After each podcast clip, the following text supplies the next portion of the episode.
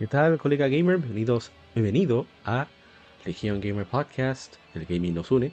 En esta ocasión estamos en el episodio número 159, lado A, donde vamos a hablar de noticias más interesantes de la semana. Son muchas noticias.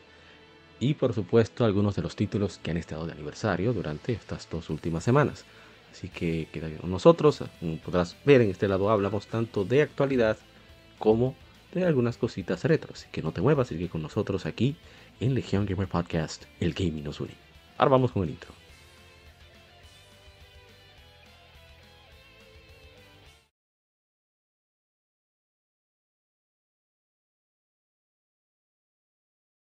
Somos Legión. Somos Gamer. Legión Gamer Podcast. El gaming nos une. Un podcast diferente para gamers únicos. Noticias interesantes. Historia del gaming y mucho más para mantenerte al tanto del actual como del pasado. Porque todos jugamos. El gaming nos une.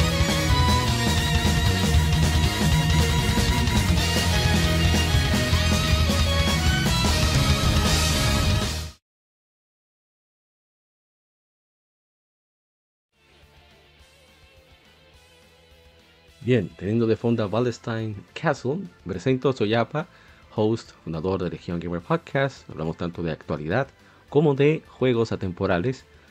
Aquí en, durante unas cuantas horas hicimos el programa en dos. Graduado, hablamos precisamente de las últimas informaciones en el mundo de los juegos de nicho, que es, es en lo que nos enfocamos. Y también hablamos de algunos títulos a retro. En el lado B tratamos un tema en particular. Así que espero que a pesar de que parezca un poquito confuso, si es la primera vez que pasas por acá, eh, disfrutes de este podcast que se graba en vivo a través de YouTube luego se pasa a las plataformas de audio eh, más pertinentes, es decir, eh, Apple Podcasts, Google Podcasts, Tuning, Spotify, en fin, donde sea que se reproduzca podcast, es posible que ahí estemos. Saludos a mi hermano Carlac, que se da la vuelta por acá. Bueno, de Carlac creo que conté varias anécdotas mira, no conté casi anécdotas de Mario Carocho. Pero bueno, se van a quedar para una próxima ocasión. Bien, vamos a arrancar con. Ah, bueno, primero informarles que tenemos un grupo de Telegram donde ahí es donde planificamos el contenido, mostramos lo que vamos a presentar, etcétera, etcétera, etcétera. Y también ahí es donde grabamos con invitados. En caso de que quieran participar, etcétera, pueden pasarse por ahí, que seguro va a ser de su agrado. Y por último, bueno, por penúltimo, las que Ah, bueno, he hablado mucho. Así que vamos a pasar de inmediato a lo que ha sucedido durante las últimas dos semanas con respecto a lo que hemos jugado, ¿no? El vicio semanal. Así que ya regresamos.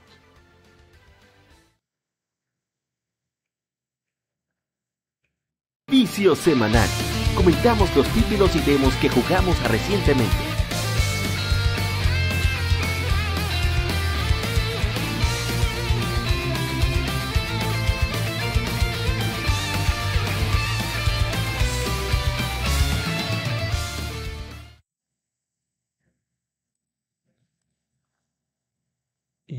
Bien, aquí estamos. Vamos a hacer un pequeño cambio ahora para aquellos que nos participan o ven ya eh, post grabado el podcast a través de YouTube. Pues vamos a presentar los títulos que hemos jugado, los últimos. Y uno de ellos fue nada más y nada menos que el Mega Man Battle Network, a través del Mega Man Battle Network Legacy Collection, que es un juego que no puedo explicar la razón del por qué lo disfruto tanto, eh, sobre todo ahora. Y estoy como interpretando la, la visión que tuvieron de lo que iba a pasar en un futuro cercano sobre el Internet de las Cosas, la conectividad, el desarrollo de la inteligencia artificial a nivel de ser casi ¿eh? sí, conscientes peligro. Yo digo que aquí vamos a llegar, el Skynet ya está ahí. Pero en fin, puede ser que lo he disfrutado muchísimo porque es un juego con, a pesar de tener ciertas, ¿cómo decirlo? Limitantes técnicas por el estilo de juego, pero creo que como desarrolladora japonesa al fin, que es Capcom, fue para aprovechar lo más posible el hardware. Y la música, que me encanta la partitura, siempre he dicho, me encanta la partitura, pero odio el sonido. Bueno, no es que lo odio tampoco, no es que sea tan desagradable. Pero en fin, eh, he disfrutado mucho del juego, aunque realmente hace tiempo que no lo he vuelto a poner. Pero, y siempre estoy frío, por eso siempre me suenan cada vez que lo pongo. Pero en los elementos, de interactividad, hay muchas cosas que puede, con las cuales puedes interactuar, revisar, que es cierto que recicla muchísimo en cuanto a lo visual, no deja de ser bastante entretenido el juego. Eh, los personajes son muy característicos, cada uno los enemigos, o sea, tanto los enemigos como los personajes con los que interactúa, sobre todo los amigos de Lan, como, como Yai, Mail, etcétera, etcétera. Y bueno, parece un, un título muy interesante, sobre todo como cada vez que avanza es cierto que es pequeño en la primera entrega, pero cada vez que avanza la historia va cambiando el texto y, va acorde a lo, que va sucediendo en el contexto general del juego. Y eso es algo que a mí me gusta mucho en los RPG que suceda. Hay, no es que tampoco sea una gran cosa, pero es un pequeño detalle que a mí me agrada. Claro, repito, es un mismo pueblo. Es lo mínimo que pueden hacer, pero lo hacen. Lo hacen bastante bien. Y aparte de ese gameplay único que tiene Mega Man Network, que, a mí me encanta, soy malísimo en él, pero me encanta. Creo que es uno de los RPG más únicos que existen. Y ojalá, y qué bueno, ojalá no, qué bueno que mucha gente le ha dado chance, viendo un más de un millón, que ya a ir casi por dos millones, me imagino. Tanto en Switch, PC como en, como en PlayStation. Y bueno, vamos a pasar entonces al siguiente título, bueno, siguiente cosa que hicimos.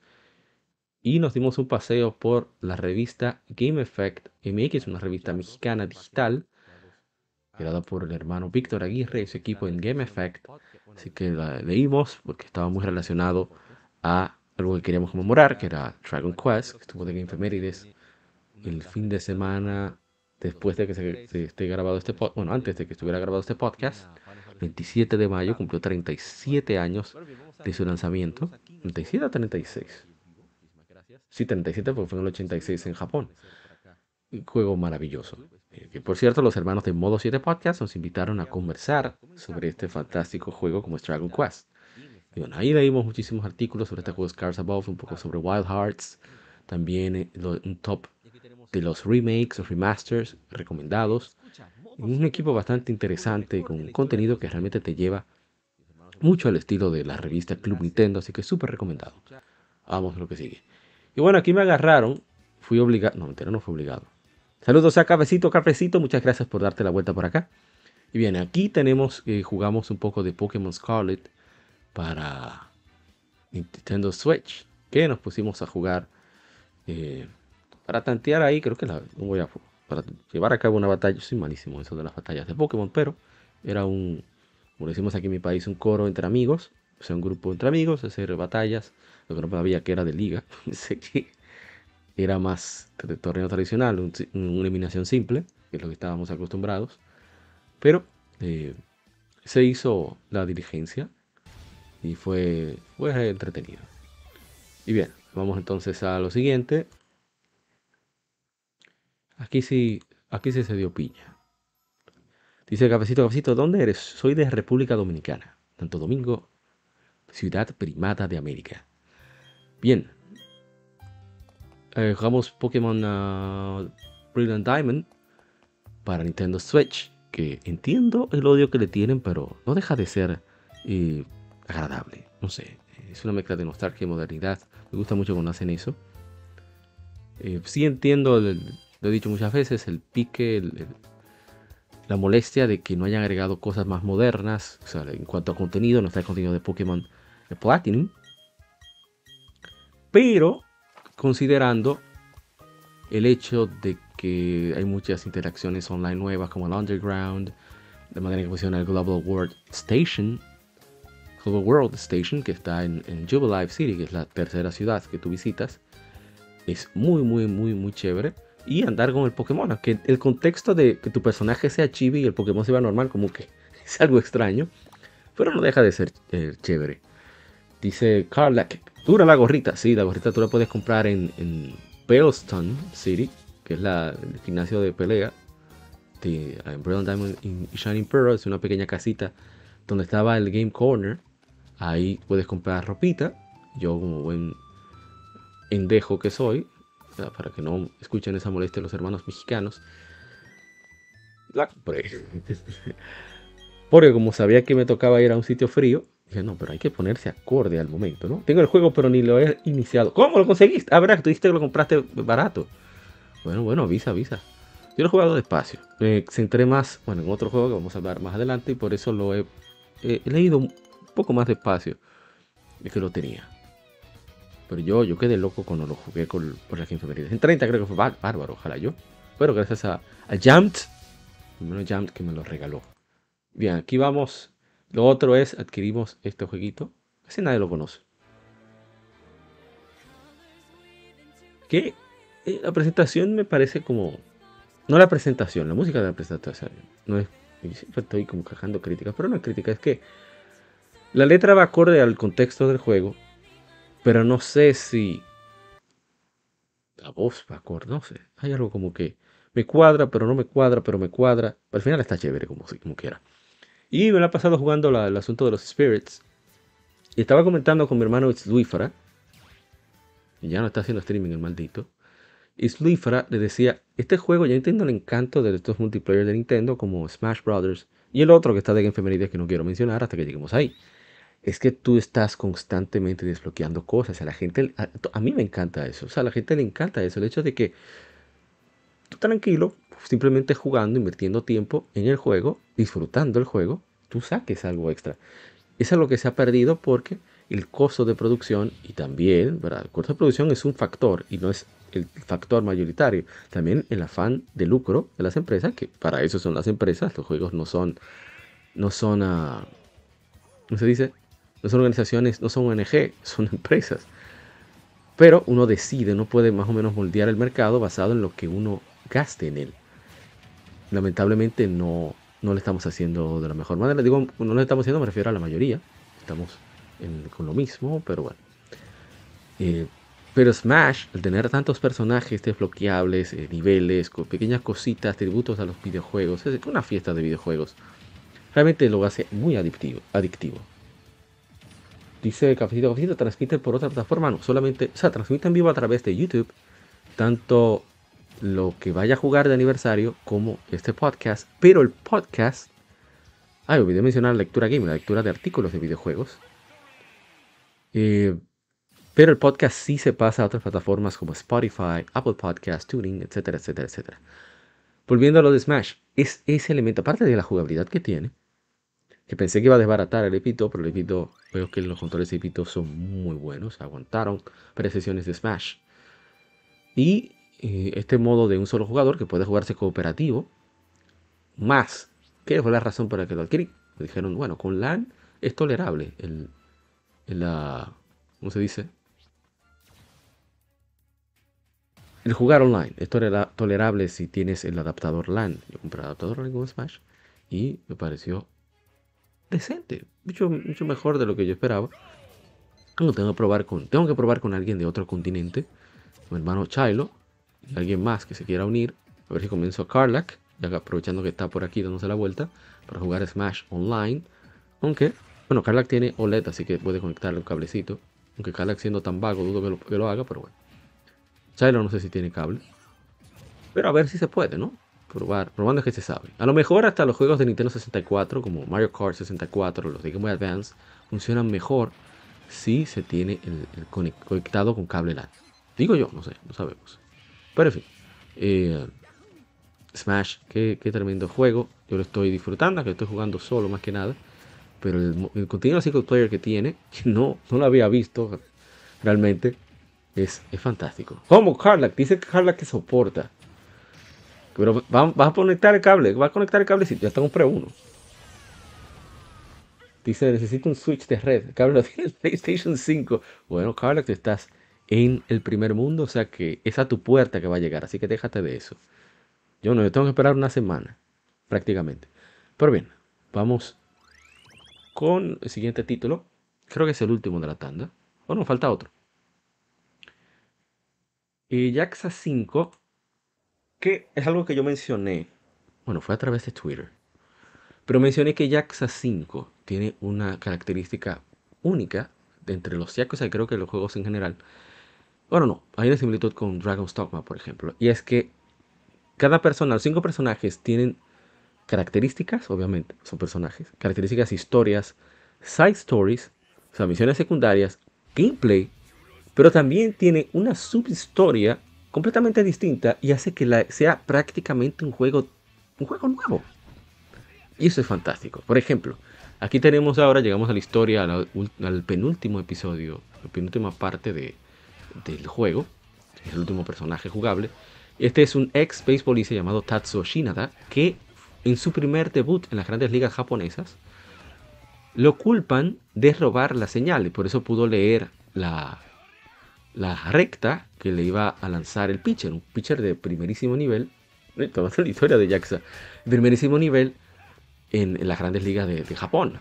Ambos eh, novatos en la liga, pero ya el pitcher tenía bastante fama. Era su primer debut, era su debut y rechaza todos los lanzamientos que le había hecho el pitcher, hasta que finalmente, pues Tatsuo, esperando, sabiendo que venía la recta, le sacó con Ron. Eso es muy inusual. Pero resulta que lo acusan de haberse robado la señal. Es completamente prohibido en Japón. La señal que le hacen con gesticulaciones raras para... En béisbol eso es muy común, no sé, en fútbol. Se inventan para cada juego señales, etcétera, etcétera. Pero en fin. Eh,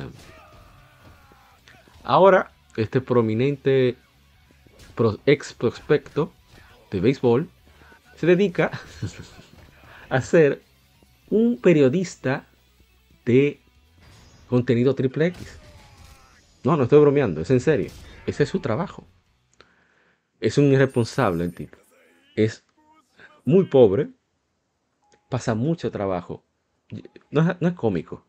En mi caso no es cómico. Quizá para los japoneses sí, pero para mí no es cómico porque me duele. Cada vez que yo veo que ese hombre le quitan el dinero, que se queda sin nada, a mí me duele. Yo lo siento que es a mí. Yo creo que, que Kiryu es el personaje con el que más me identifico de, de, la serie Yaxa por la admiración, por los valores, por la bacanería, por la hombría que representa Kiryu. Pero este personaje es porque es como Spider-Man. Es pobre, está pasando trabajo.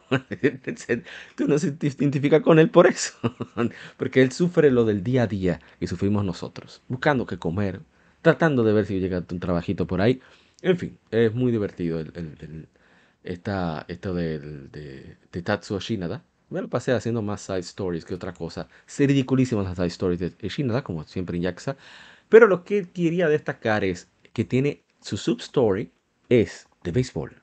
Pero no de béisbol, es un bendito RPG de béisbol bastante divertido en el cual tienes que enfrentar diferentes situaciones, eh, tú al bat, pero tú tienes elementos de RPG, o sea, subes de nivel, el nivel de, de, ¿cómo se dice?, de precisión por cada zona que está viendo cuatro botones. Yo no sé cómo rayos esta gente de Ryuga Gotoku Studio puede tener esa gran capacidad de convertir cualquier tarea en algo jugable. Eso es una locura. El nivel de organización y de creatividad que tiene este estudio es inigual, en mi opinión.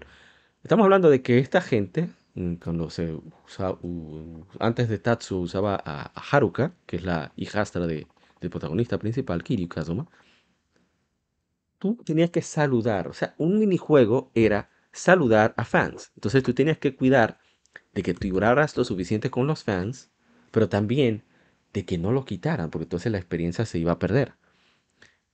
Es una locura. Entonces ahora voy a bregar, tú loco, probar Yakuza 5, seguir Yakuza 5, para seguir con las side stories, con las historias secundarias, pero también para seguir con ese módulo de béisbol eh, tan fantástico que tiene este baboso de China. Uy, es un baboso, en verdad. Siempre dice que va a pagar, pero lo debe a todo el mundo. Pero en fin, eh, súper recomendado para mí hasta ahora.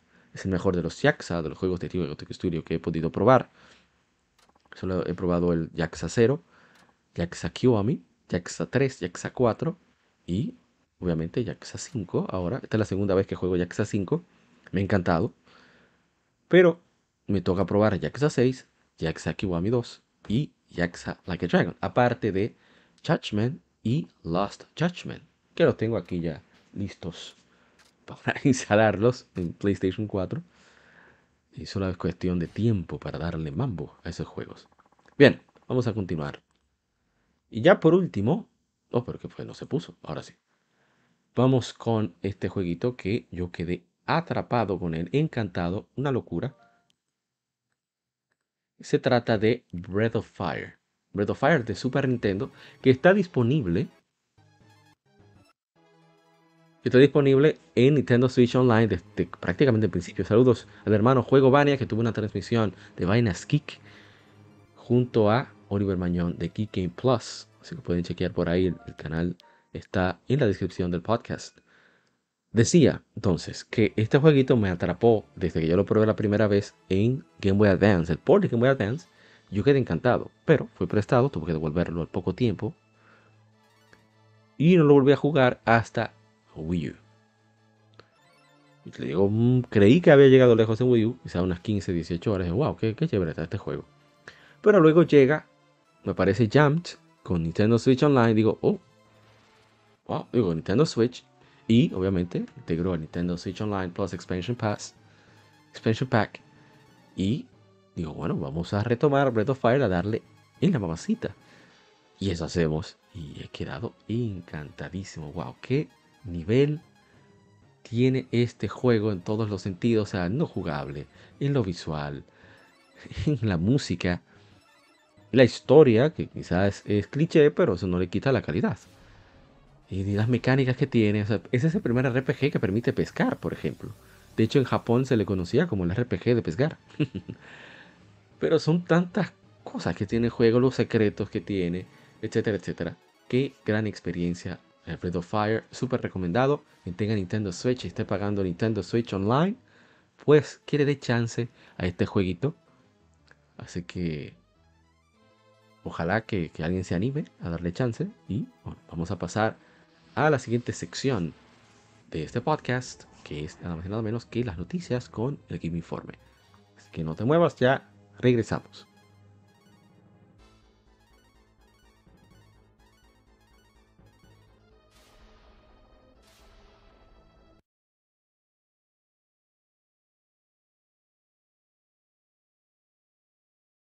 Game Informe.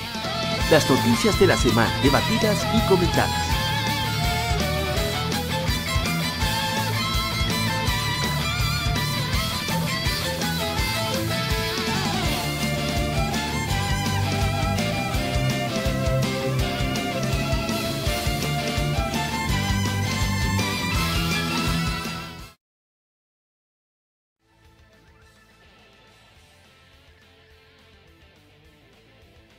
Bien, retomamos con Wallenstein Castle de East 3 o East de Old Impel Bueno, este es el arreglo de Old Impel Y seguimos con las informaciones. En esta ocasión vamos con aquí en Gematsu, que es nuestra principal fuente de información. 90 por, 99% de las noticias que compartimos son de gematsu.com. Vamos a ver, a ver, a ver, buscar las noticias que tenemos por acá. Todo preparado. Y bueno, aquí vamos. Tengo muchas noticias, así que no voy a comentar tanto que digamos. Son demasiadas. Primera información que tenemos es que la editora Bandai Namco, la, desarrolladora Asobimo, o sea, Asobimo es también juego prácticamente, Asobimo, ¿o sí? Bueno, algo así. Lanzará un MMORPG, ¿eh? un RPG masivo, multijugador online, free to play de Sword Art Online Integral, Sword Art Online llamando Sword Art Online Integral Factor para PC a través de Steam. No se ha dado fecha aún. Me parece interesante porque este juego se lanzó primero para la App Store a través de, través de iOS en la App Store y de Android a través de Google Play el 28 de marzo de 2018. Pero allá en Japón, supongo. Pues es interesante que lo vayan a lanzar acá. Y bueno. Eh, vas a ser parte del equipo de asalto y trabajarás con otros jugadores atrapados para alcanzar el, el centésimo piso en Encrad, el primer Sword Art Online. Está, interesante, ¿eh? puede llegar. Ojalá llega a consolas también, a Xbox, a PlayStation, a Nintendo Switch, está móvil. Bien, y ahora tenemos información sobre el Project Leonardo, el, kit de, control para, de accesibilidad para PlayStation 5 que se anunció en enero eh, oficialmente se nombra ahora el Control Access para PlayStation 5, anunció Sony Interactive Entertainment en celebración del Día de la accesibilidad global, accesibilidad global. Y bueno, ellos compartieron nuevas imágenes, información de control, también más productos y fechas de lanzamiento se compartieron. Más informaciones del producto y fechas de lanzamiento se compartirán en los siguientes meses. Y bueno, eh, a mí me parece genial esta iniciativa que inició a Xbox, Microsoft Xbox, con su control especial eh, que encuentro eso bastante bien. ojalá que esa son la, esta es la verdadera inclusión. Esto es la verdadera inclusión. Como personas que por alguna razón u otra, generalmente fuera de su, de su elección, de su voluntad, eh, tienen ciertas, ciertas problemáticas motrices. ¿eh? Poder seguir disfrutando de este hobby o poder integrar ese hobby a su vida. Gracias a proyectos como este, de tanto de, de Xbox como de PlayStation, es genial. Ojalá y Nintendo haga lo mismo. De verdad. Posiblemente tanto este como el... El Xbox es seguro, sea compatible con PC. Eso, eso es fantástico. Eso es aumentar el rango de público de buena, buena forma. Bueno, se puede poner de 160 grados, se puede variar de muchísimas formas el control. Eso me parece fantástico. Y bueno, vamos a pasar a la siguiente información. Te dije que no iba a comentar mucho. Lo primero que estoy haciendo. Un, clásico de mi parte. Un clásico. Bonito. Bueno, eso no. No iba. Bien, seguimos. Y tenemos que, que Warner Brothers Games, la desarrolladora NetherRealm Studios, han anunciado Mortal Kombat 1 para PlayStation 5, Xbox Series, Nintendo Switch y PC a través de Steam o Epic Game Store. Se lanzará el 19 de septiembre.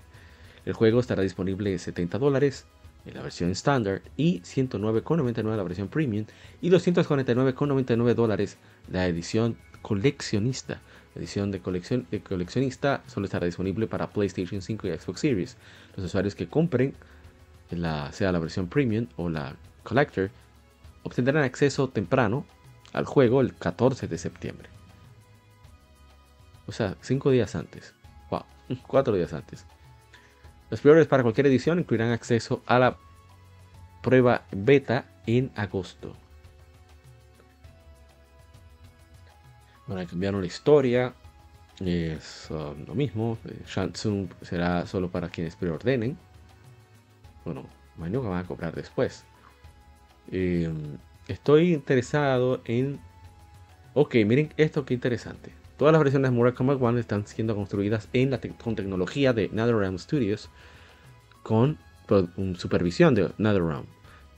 el equipo de NetherRealm está desarrollando las versiones de PlayStation 5 y Xbox Series. QLOC está desarrollando las versiones de Steam y Epic Game Store. Shiver Entertainment y Saber Interactive están desarrollando la versión de Nintendo Switch. Bueno, a menos que no tengas dónde jugar, no mires mucho para allá, porque la distancia va a ser importante a nivel visual. Créame. estamos hablando de que va a pasar de PlayStation 4 a Nintendo Switch, o de Xbox One a Nintendo Switch. Estamos hablando de PlayStation 5 y Xbox Series. Son dos generaciones de diferencia, prácticamente. Pero bueno, vamos entonces con la siguiente información. La gente estaba esperando este título. Y bueno, este es el fighting tradicional más exitoso de todos. Así que le va a ir súper bien. Y no olvidar que el creador, uno de los creadores del juego y el que todavía permanece con la franquicia es de origen de aquí, de la República Dominicana, el Boom. Bien, seguimos. Rafael Grassetti, director del de arte del estudio de Santa Mónica, ha partido después de 10 años. Grassetti se unió a Santa Mónica Studio en, en noviembre de 2013 como un eh, personaje, eh, director, un jefe de artista de personajes. Después sirvió como artista principal en God of War de 2018, director de arte para God of War Ragnarok, y se convirtió en el director de arte del estudio para Santa Mónica Studio en noviembre de 2022. Hoy es mi último día en Sony después de una década de ser parte de este increíble viaje, de ese viaje increíble, dijo Grassetti en tweet. Es dulce y amargo. Porque dice agridulce, perdón. Pero sobre todo, estoy emocionado, lleno de gratitud por las incontables oportunidades que he sido afortunado de tener. Entonces, eh, continúa, Sony ha sido mi segunda casa y estoy inmensamente agradecido de estar involucrado profundamente, tan profundamente con God of War. Habilidades que he aprendido, las conexiones profundas y he formado con gente increíble se mantendrán conmigo para siempre. Entonces agradece a Corey Barlock, Eric Williams, Yumi Yang, Scott Road por creer en mí y a toda la familia de Santa Monica Studio por el apoyo. Y bueno, es, se va a trabajar con Amazon Games. No mentira, con Netflix. Interesante eso. imagino que la, moña, que la moña es algo grande, la moña que le han ofrecido para que deje Santa Mónica. En su mejor momento se fue. Es algo extraño. Pero bueno.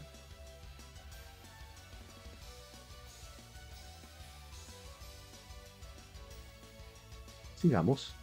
A ver con la siguiente información. Ah, este, este es corto. Pero chévere. Oh, ¿No se copió? ¿Qué rayos? Vamos a ver ahora. Ahora sí. Sega ha anunciado el Sonic Symphony World Tour 2024, una serie de conciertos. Iniciará este otoño en el Salón Barbican, Hall en Londres y llegará a 2024 trayendo medley de, de música de Sonic the Hedgehog en ciudad, múltiples ciudades alrededor del mundo. Qué bonito Sonic ahí con Smoking ahí como director de orquesta. Knuckles ahí en, en la percusión ahí clásica. Amy en el violín y Tails en el clarinete. Y lo gracioso es que Chao, Chao tiene una trompeta. Pero que busca, ¿cómo? Bueno, es solo una imagen. Pero está muy bonita la ilustración, me gusta. Y ver, a ver qué dice que van a tener. Eh, va a haber música desde 8 bits y 16 bits a rock y canciones. Y cada show llevará a los fans en un viaje musical a través del universo de Sonic, invitando a los fans a revivir sus momentos favoritos a través de las canciones, mientras que imágenes de gameplay espectaculares sincronizadas se presentarán, desplegarán al mismo tiempo. Cada pieza será tocada en vivo por una orquesta, orquesta sinfónica y una banda de rock y se verán como un tributo a la música de Sonic que ha definido generaciones de fans desde los orígenes de la, franquicia, de la franquicia hasta hoy. Eso está muy bien, me gusta. Entonces, a ver, producido por Sega, Soundtrack y Soho Live, presentado por MGP Live. Los flores iniciarán el 25 de mayo, iniciaron el 25 de mayo. Así que bueno, eso está genial, me gusta. Entonces hay dos por ahora. El 16 de septiembre de 2023 en Londres, en el Reino Unido, en Barbican Hall, y el 30 de septiembre de 2023 en Los Ángeles, California, en el Dolby Theater. Habrá invitados especiales que estarán presentándose en ciertas fechas del tour, así que pronto habrá más detalles. Les cuento eso muy bien, qué bueno. Sigamos. A ver. Wow, wow, esta no era, esta no era la intención. ¿Qué pasa aquí? Veamos. Tenemos muchísimas cosas todavía. Es que Ghost of Tsushima ha vendido más de un millón de copias en Japón, anunció la editora Sony Interactive Entertainment. El juego de samurai mundo abierto desarrollado por Sucker Punch Productions se lanzó originalmente para PlayStation 4 el 17 de julio de 2020. Una edición Director's Cut fue lanzada para PlayStation 5 y PlayStation 4 el 20 de agosto de, 2021. El 22 de julio de, 2022, perdón, en julio de 2022, Sony Tracking Entertainment anunció que las ventas globales habían sobrepasado los 9.73 millones de unidades. Así que muy bien Tsushima, ojalá y siga vendiendo muchísimo, que lo merece. De los mejores juegos, en mi opinión, de la pasada generación. Lo tiene todo, gráficos, visuales, la música, está muy bien. El gameplay es maravilloso, o sea, un muy buen juego.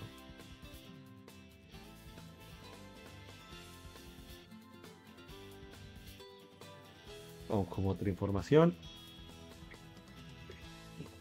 Un poquito de agua.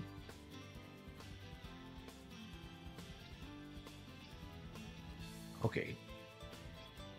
La versión de PC del juego de acción RPG online, eh, free to play, lanzará el 14 de junio en Japón, anunció la editora Bandai Namco Online. El servicio iniciará, el inicio del servicio se anunciará una fecha posterior. El preregistro está ahora disponible en la fecha en, la web oficial. En Occidente, Blue Protocol fue, estaba para, dispuesto a salir para PlayStation 5, Xbox Series y PC a través de Steam en la segunda mitad de 2023 bajo la, publica, la editora de Amazon Games, pero Bandai Namco Online hoy anunció un retraso a 2024 para el lanzamiento occidental. Una prueba de beta cerrada para PC se llevará a cabo en 2023.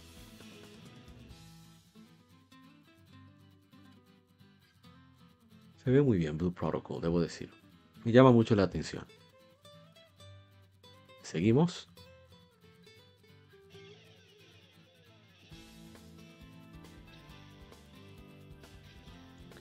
Y aquí tenemos una, dos en uno. Es que NetEase Games ha anunciado el establecimiento de Bad Brain Game Studios, nuevo estudio localizado en Canadá, con oficinas en Toronto, Ontario, Montreal y Quebec. Wow, cuatro ciudades. Bad Brain Game Studios está actualmente desarrollando una nueva franquicia ambiciosa basada en un juego de acción y aventura enfocado en historia e inspirado por películas de culto de los 80s que mezclan elementos de aventura y horror. Será mundo abierto, estará disponible en varias plataformas y se basará en Unreal Engine 5. Wow. Sido liderado por Sean Crooks, quien trabajó anteriormente en la franquicia de Watch Dogs, Driver, Driver San Francisco. se le une un equipo de desarrolladores veteranos que han trabajado en Far Cry 2, Child of Light, Just Dance, Army of Two, Splinter Cell Conviction y Splinter Cell Blacklist.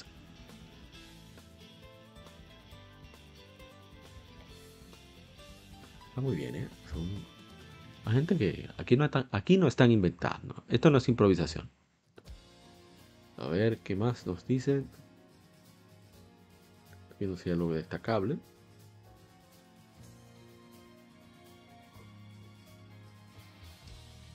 Presidente de NetEase Games dice estar emocionado con eh, dar la bienvenida a Bad Brain, Game Studios y enriquecer nuestra presencia en Canadá. Hablan de que quieren seguir cultivando talento de máximo nivel en Canadá y creando juegos que adoren los jugadores. Canadá ha sido, una, industria bastante fuerte y estamos empeñados de seguir siendo parte de esta. creemos que tenemos nuestros que nuestros talentosos equipos en Toronto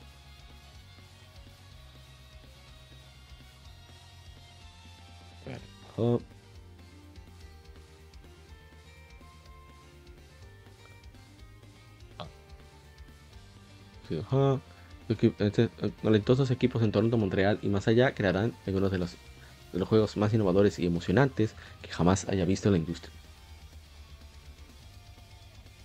Bueno, ellos están ahora mismo reclutando, ofreciendo tanto trabajo directo en la oficina o híbrido.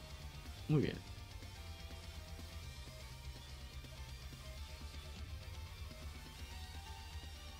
Siguiendo con NetEase Games. Oh, wow, pasa aquí. Ah, yo lo puse mal. NetEase Games ha anunciado el establecimiento de Pinko, un nuevo estudio localizado en Tokio, Japón, y liderado por el director, representante y presidente Ryutaro Ichimura, quien es mejor conocido como un productor de hace mucho tiempo de Dragon Quest. Se fue el productor que había, se había, había partido de Square Enix hace unos meses. El estudio está compuesto de expertos de la industria con bastante experiencia en diferentes áreas del negocio de entretenimiento interactivo, incluyendo videojuegos, películas, eventos en vivo y... ¿Qué más? Y varias formas adicionales de entretenimiento. Shimura, quien dejó Square Enix en, en marzo después de 23 años, sirvió como productor en jefe de juegos como Dragon Quest VIII, Journey of the Cursed King, Dragon Quest IX, Sentinels of the Starry Skies,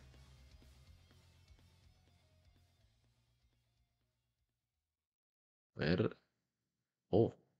Y también estuvo involucrado en la producción de propiedades de anime como Dragon Quest Adventure of Die. Llevó a cabo diferentes áreas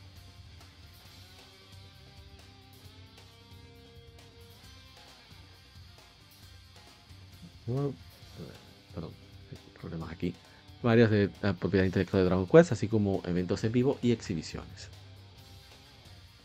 Parece muy bien. Muy bien. Creo que necesario leer Ahora que le vayas excelente a, en esta nueva aventura.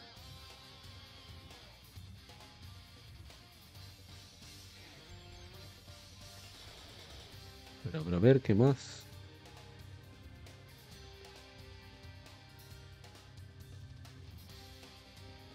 Ya eso lo leímos. Que aquí.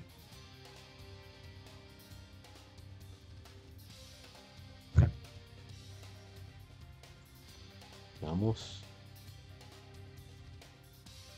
aquí técnicos. Ok, sigamos.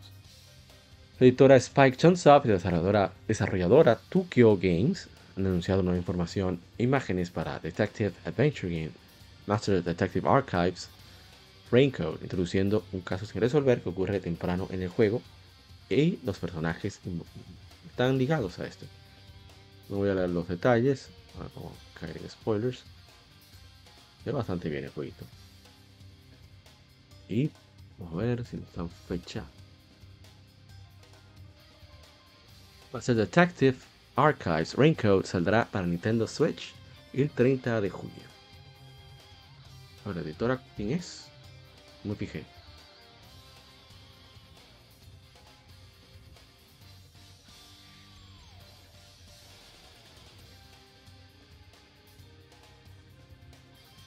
Veamos quién es la editora. Spike Soft.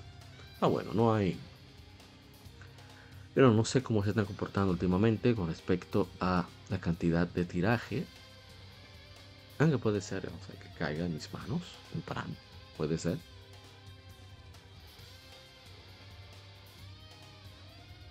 Vamos con el siguiente.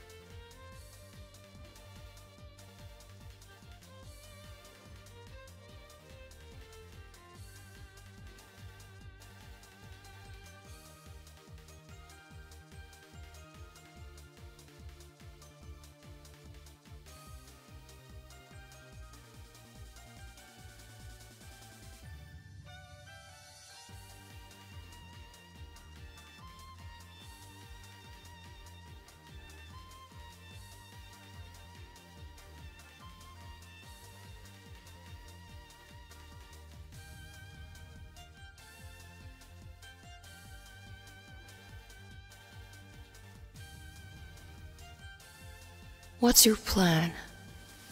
Knowing you have only 66 days to live.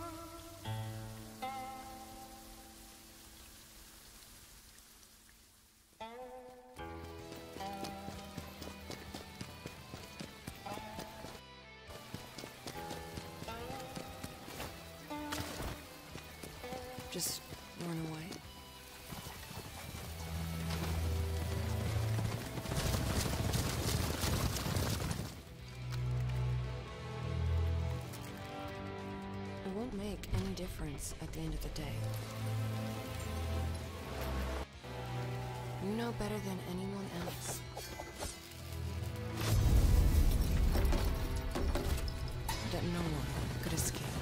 Wow, ¿cuánto rato tendré yo muteado? Wow, qué error técnico tan grave. Bueno, estábamos viendo, están escuchando Phantom Blade Zero. Ahora voy a revisar lo que sigue el trailer. Escuchan cuánto tiempo estuvo muteado.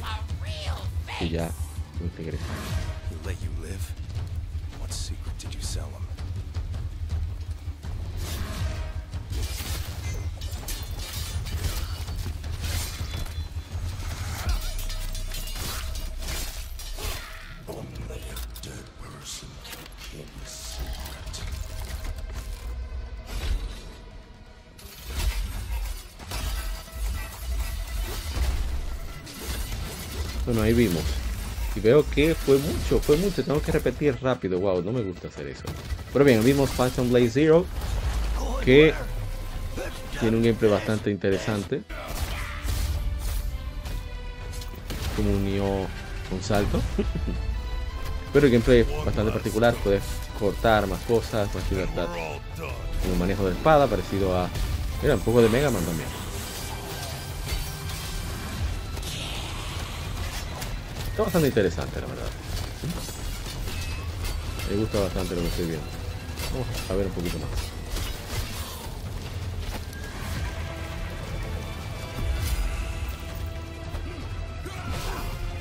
Está muy chévere. ¿eh? Ya entendí por qué hay algunos que dicen que el movimiento se ve extraño. Es porque es coreografía de espadachines chino. Es diferente a lo que hemos visto generalmente con los japoneses. Este es, más danza. El estilo de, eh, de- coreografía que hacen los, los, los espadachines en China. La redundancia. En Japón es más directo siempre esos movimientos. Pero bien, está- se ve bastante bien, muy chévere. Vamos a ir atrás. Creo que me faltaron unas cuantas. Wow, wow. Tanto que hablé. Son unos minutos importantes que se han ido. ¿eh? Decía que NetEase Games anunció el establecimiento de Pinku, nuevo estudio localizado en Tokio, Japón, y liderado por el director representativo y presidente Ryutaro Ichimura, quien es mejor conocido por ser un productor de mucho tiempo de la franquicia de Dragon Quest. Tiene bastante experiencia en el negocio, en los videojuegos, películas, eventos en vivo y propiedad intelectual. Ichimura, que había dejado Square Enix en marzo después de 23 años como productor en jefe de juegos como Dragon Quest 8, Dra- Journey of the Cursed King, lo máximo, para mí el mejor Dragon Quest, y Dragon Que- Dragon Quest 9 Sentinels of the Starry Sky, también lo máximo, estuvo involucrado en la producción de propiedades de anime como Dragon Quest Adventure of Die, excelente anime también, ¿eh? Creatividad hace la vida más disfrutable, encapsula nuestra filosofía, dice compa- el nombre de la compañía viene de la frase japonesa Pinto Tokuru, que expresar con una idea cae. En inglés, el nombre Pinku es pronunciado similar al, es estilizado para incluir la palabra en inglesa cool también. Ofrecemos algo que no encontrarás en ningún lugar, en ningún otro lugar. Tener, quiere traer nuevas experiencias, experiencias divertidas para personas de todo el mundo a través de proyectos, que ventaja de la clase de ideas que vienen de una libertad creativa sin ataduras. Wow, esas son palabras mayores, ¿eh? También planean eh, lanzar títulos más pequeños y continuar su trabajo en títulos a larga escala, de gran escala. Y bueno, vamos a ver qué trae, qué tal nos va. Eh, tienen, también estará Takashi Ogura, que eh, trabajó en marketing, desarrollo de negocios para varios negocios en- online como Doraemon en Epoch, Duffy en Oriental Land y Dragon Quest Adventure of Die en Square Enix. O sea que va, van a hacer cosas interesantes ahí. El otro, a ver cuál es. Habíamos dicho que NetEase Games te ofreció un estudio en Canadá. Eh, va a haber gente bastante dura. ¿sí? eh, Brain Game Studios está Sean Crooks, que trabajó en Watch Dogs y Driver San Francisco. También habrá veteranos que trabajaron en Far Cry 2, Child of Light, Just Dance, Army of Two, Splinter Cell, Conviction y Splinter Cell Blacklist y más. O sea que va, están, están bien armados esta gente, ¿eh? no, están relajando. Y ya dijimos que se retrasó Blue Protocol para PC. Lanzará el año siguiente en Occidente. Y nos quedamos con Phantom Blade Zero. Ya vimos una parte. Y bueno, vamos con. Anuncian Helldivers 2. Por fin, ¿eh? Y, pues, eh, la editora Sony Interactive Entertainment, la desarrolladora Arrowhead Game Studios, han anunciado un juego, un shooter cooperativo en equipo, secuela de Helldivers, llamado Helldivers 2, para PlayStation 5 y PC a través de Steam. Lucha por la libertad a través de Galaxias, la Galaxy of Steel en este equipo, jue- juego de disparos cooperativo frenético en tercera persona. Y podrás unirte junto a cuatro amigos y liberar el desastre en las tierras alienígenas, amenazando la seguridad de tu planeta, eh, nuestro hogar, Super Tierra, en este shooter cooperativo multijugador para PlayStation 5 y PC de Arrowhead Game Studios. Eh, me encanta Helldivers. ¿eh? Es una experiencia bastante particular, muy chévere. Y bueno, vamos a ver un poco de trailer.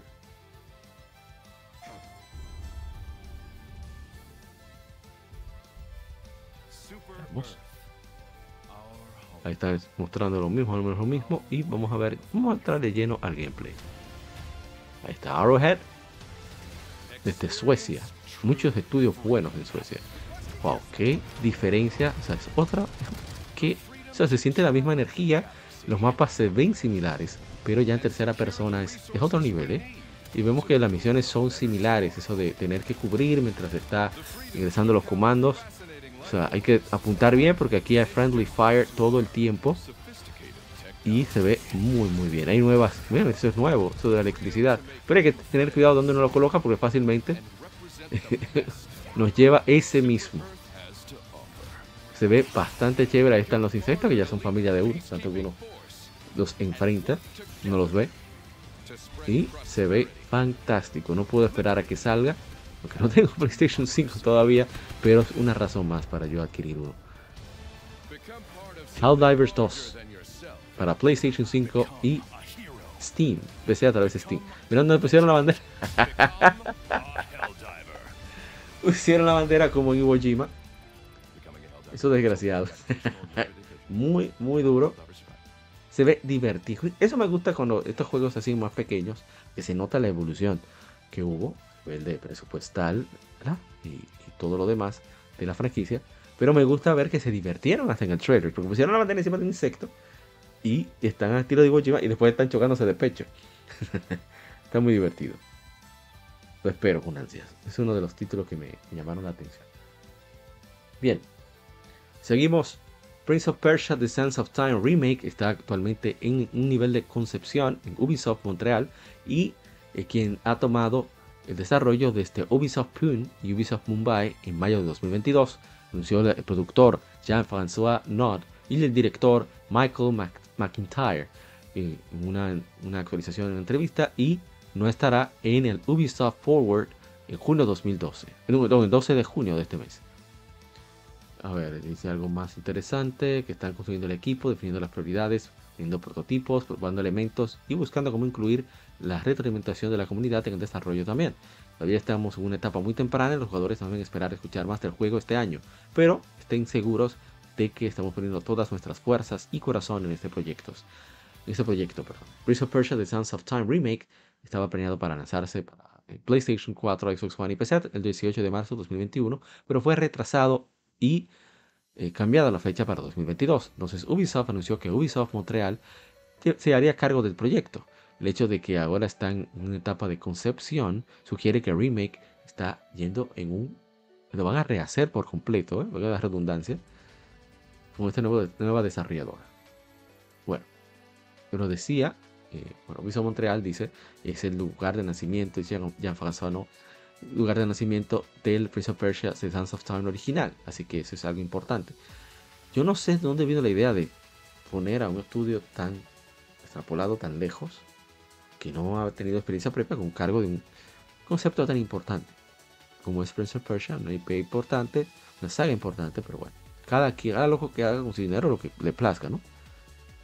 Eso es como cuando le dejaron Metro Prime 4 a un estudio en Shanghai. No es diciendo que no hay talento en Shanghai, pero hay que ser coherente, o sea, porque no buscar a los que ya tienen experiencia con esa saga, ¿no? Pero bueno, aquí. Y ahora vamos con. Hay información de East 10. Vamos a compartir. East 10 Nordics se lanzará para PlayStation 5, PlayStation 4 y Switch el 28 de septiembre en Japón por 8.580 yenes. Salió el último número de Famitsu. Weekly Famitsu habrá una edición limitada por 112.100 yenes. Vamos a ver si bueno, tenemos más. Y la otra información que tenemos de East 10. ¿Qué fallos? Copié el que no era. Ahora sí. Y a mí no me gustaba mucho el diseño de Adol, de hecho no me gusta todavía la ilustración, pero en el 3D se está, se fue genial. Y bueno, Falcon ha lanzado comercial teaser, nueva información e imágenes de ECS Nordics, introduciendo la edición limitada eh, Adult Christian Edition. Habrá contenido descargable para las primeras, el primer tiraje, la primera tirada, cuatro nuevos personajes y gameplay naval.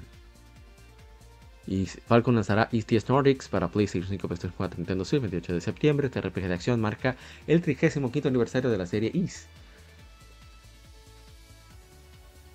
Y a ver, eh, acerca de Is Ajá, a ver qué trae. Copia física de Is La banda, una mini banda sonora original de Is Una, una banda sonora curada, una selección curada. Contenido descargable. La armadura legendaria de Cleria, de Is 2 descargable que permite equipar y bueno en IS 2 perdón. Y IS 10 el logo original de Nordics un pin se ve bastante chulo. Una, un set de cartas múltiples cartas con ilustraciones ilustraciones de alta resolución inspiradas por la aventura de Adol de IS 10 Nordics.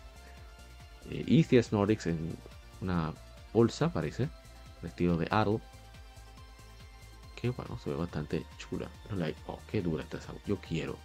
Yo necesito. No, no, no, no, pero eso está. Wow. Voy a tener que comprar dos. Vamos a ver aquí. Qué dura está la mochila. Wow. Wow. Yo la necesito. Ahí está algo Picard Sling.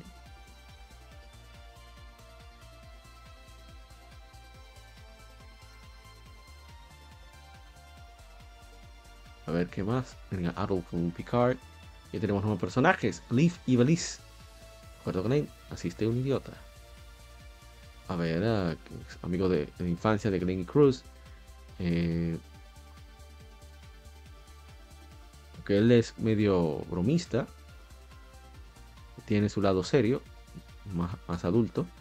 Bueno, intenta evitar contacto con su familia cuando regresa a su pueblo natal eh, no parece ir cerca de su casa siquiera. Está presentándose a Katja.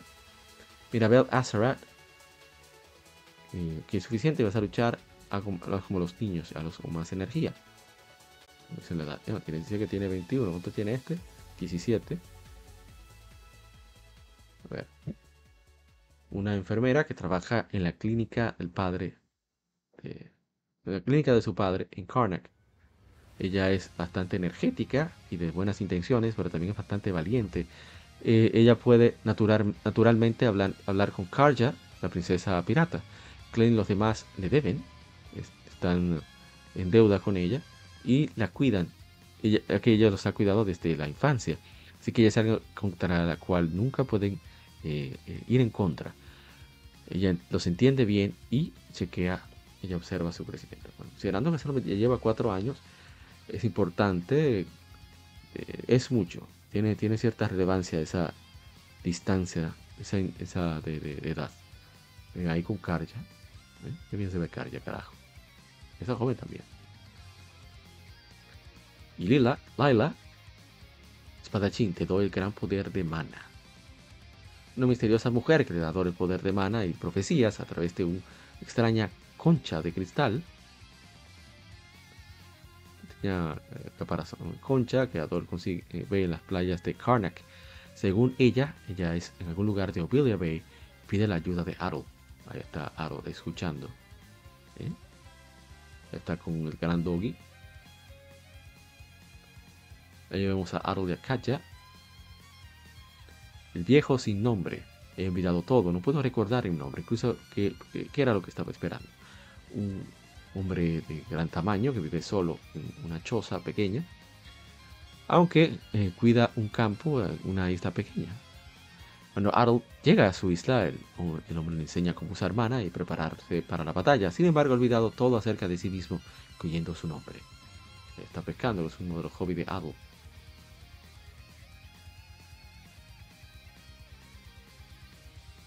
está diciendo Adult, Adult Kun, mata Kite Ogre. O sea, que vuelve otra vez. A ver, explora la inmensa Bay en tu nave de Sandras. Inex Nordics, los jugadores pueden pilotar, manejar su propia nave, explorar Ovilia Bay, la bahía Ovilia, después de obtener la nave Sandras. Información adquirida a través del pueblo y la, el mapa náutico y llevará el camino a un área inmensa. Estarás navegando a través de islas desconocidas mientras enfrentas barcos enemigos en el, mar, en el océano abierto. Eh, ahí vivirás de Wind Waker. Toles navales, bueno, moverte libre con un stick, una habilidad de propulsión automática, aparte de usar mana para manaseo es posible y poder aumentar la velocidad del Sandras por un tiempo limitado. bastante chévere. Barrera de mana. Bueno, encontrarás eh, batallas navales con barcos por los Kriegers inmortales. Durante la batalla deben navegar Sandras utilizando las diferentes, diferentes balas de artillería dependiendo de la situación. Cada tipo tiene su asunto. Bueno, ahí está detallan las balas que no veo necesario. Vean eso, una nave mercante, barco mercante. Entonces exploras la bahía Ovilia. Una vez que confirmes una nave distante como una nave mercante, puedes traer, puedes llevar la llave, la, perdón, la nave cerca y para intercambiar objetos directamente puedes incluso comprar usando oro o intercambiar materiales que encuentres mientras explores. Puede haber objetos raros que solo puedes obtener a través de las naves mercantes. Qué chévere. ¿eh? Cuidado con la nave mercante falsa. En Emilia Bay puedes tener naves mercantes falsas por Kriegers y caes en su trampa e intentas hacer negocios y se llevará a cabo directamente una batalla. Bordage. Bueno, eso es cuando hay que enfrentarse a enemigos que tienen mejor habilidad, hay que ir con ellos. Bastante chévere eso. Y puedes mejorar el barco. Ya, ya estoy atrapado ahí. Me encanta eso. A ver, ¿qué más? Bueno, tratar de aumentar los niveles de, los poderes de, ataque, durabilidad y maniobrabilidad. Entonces, también mejorar el desempeño de la ¿cómo se llama? La vela de mana. Parte de completar ciertos objetos en ciertos documentos propuestos.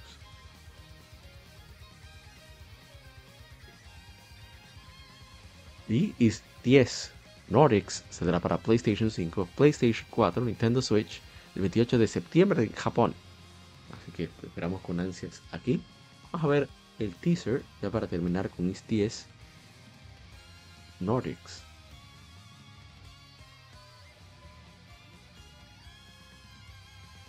A ver, oh, pero esto no es. ¿De carajos está el trailer? Aquí está. Veamos. Me quedé encantado con el trailer. Te voy a enseñar lo que es un verdadero pirata, le dice Kaja a Aro. Vamos a verlo, vamos a verlo. Yo a usar la música, inclusive, para poder escucharlo mejor. Vamos a ver escuchar. La música está bestial, el gameplay. Combateamos al mismo tiempo. Enfrentamientos uno a uno. También dijeron que lo iban a poner hace como dos o tres años. Hay el intercambio. Hay Yuji Kaji, que es todavía el, actor de voz de, de Arrow, creo que de Phase 7. Me gusta cómo, cómo se citaron los dos personajes. Aunque, ahí 10 Norix. Esto es una gran aventura, creo que es lo que dice Arroyo. Sé que Boken es aventura, después no sé.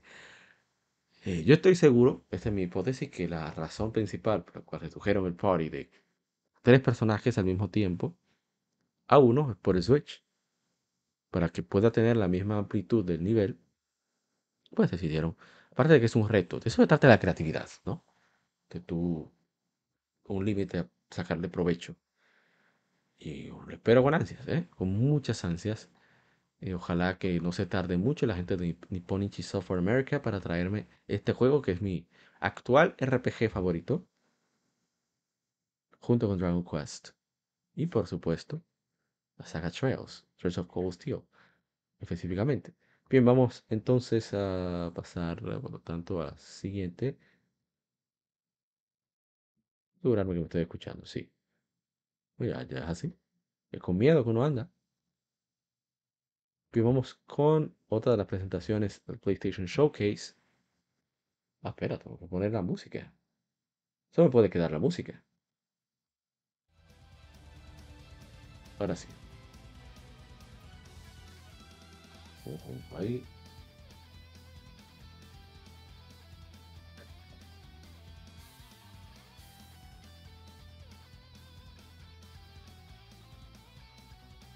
Bien, tenemos la editora Konami anunció Metal Gear Solid Delta Snake Eater para PlayStation 5, Xbox Series y PC a través de Steam. No se ha dado ninguna fecha.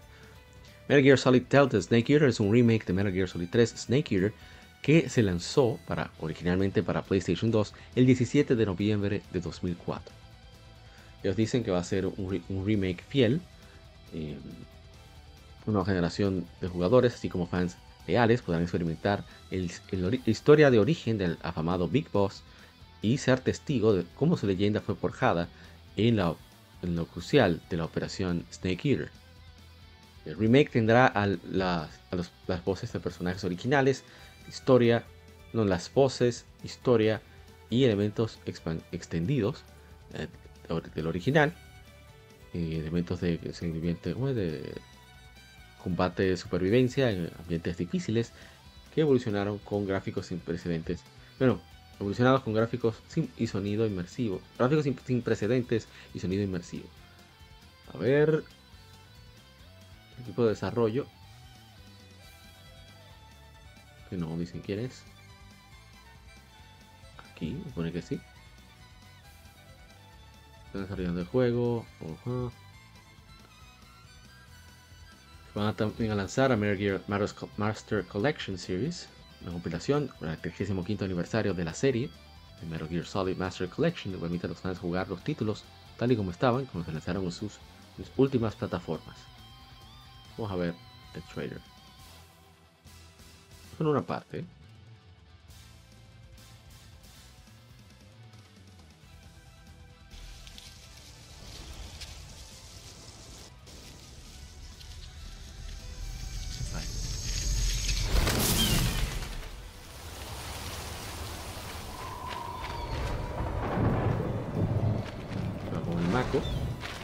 Sapo. Está muy alto todavía.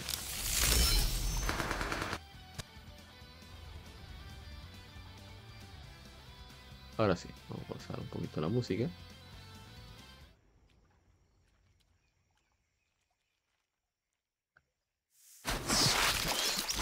Rano al agua. a veces sale como rayo. Cocodrilo y una anaconda. Excelente. ¿Qué más hay? Sigue ahora la cámara buscando en el pantano, cerca de manglares, en la luz. Y vemos ahí alguien conocido. Es medio visco, ¿eh? la música que pone, ¿eh?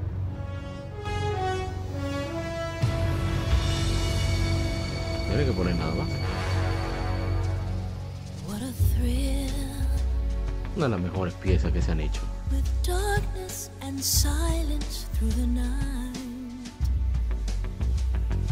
What a thrill. I'm searching and I'll melt into you.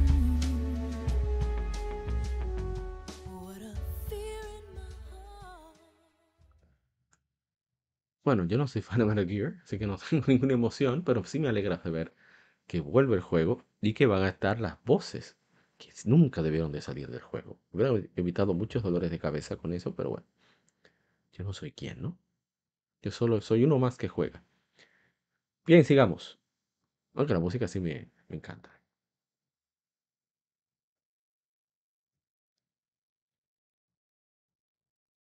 Veamos. Konami ha anunciado Metal Gear Solid Master Collection, dijimos volumen 1, esta primera colección de juegos de la una primera colección, una nueva colección de juegos de la serie Metal Gear. Plataformas específicas no fue anunciado, pero eh, fue anunciado en el PlayStation Showcase, así que estarán probablemente se lanzará para PlayStation 5, Xbox Series y PC, por lo menos, considerando Metal Gear Solid Delta Snake Eater lanzará en este otoño. Y bueno, dicen algo más. Ah, bueno, solamente eso. Nada relevante. Bueno, el volumen 1 incluirá Metal Gear, Metal Gear 2 Solid Snake y Metal Gear Solid. Metal Gear 2 Sons of Liberty. Metal Gear 3 Snake Eater. La versión de HD Collection, igual que el 2. Metal Gear Solid. A ver, a ver, el 2. Sí, Sons of Liberty, HD, versión HD Collection. Esta colección incluye las versiones clásicas de los juegos, completos con mínimos mínimas eh, ediciones de contenido y versiones regionales de los títulos están disponibles como versiones descargables. Muy bien. Vamos con lo que sigue. Que es uno que yo estoy esperando. Personalmente. Y el Grand Blue Fantasy Link se lanzará para PlayStation 5, PlayStation 4 y PC a través de Steam este, otoño, este invierno, anunció la editora Cygames y la desarrolladora Cygames Osaka. Durante la conferencia, bueno, traen la comunidad de Cygames. Link es el día que los fans de todo el mundo podrán jugar el juego completo de PlayStation 5 y PlayStation 4 en verano, en invierno 2023.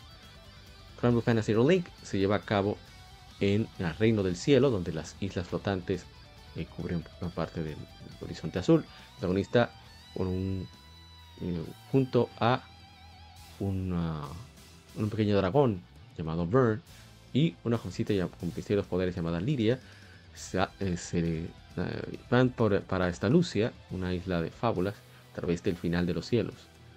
En el camino conocen un gran colorido elenco de personajes, añadiendo reyes y, y alocados personajes en su tripulación. Los eventos de Rolink se llevan a cabo en el reino de Sega Grand. En este eh, con el mundo las islas son resguardadas por criaturas poderosas conocidas como bestias primarias. Bueno, no sé.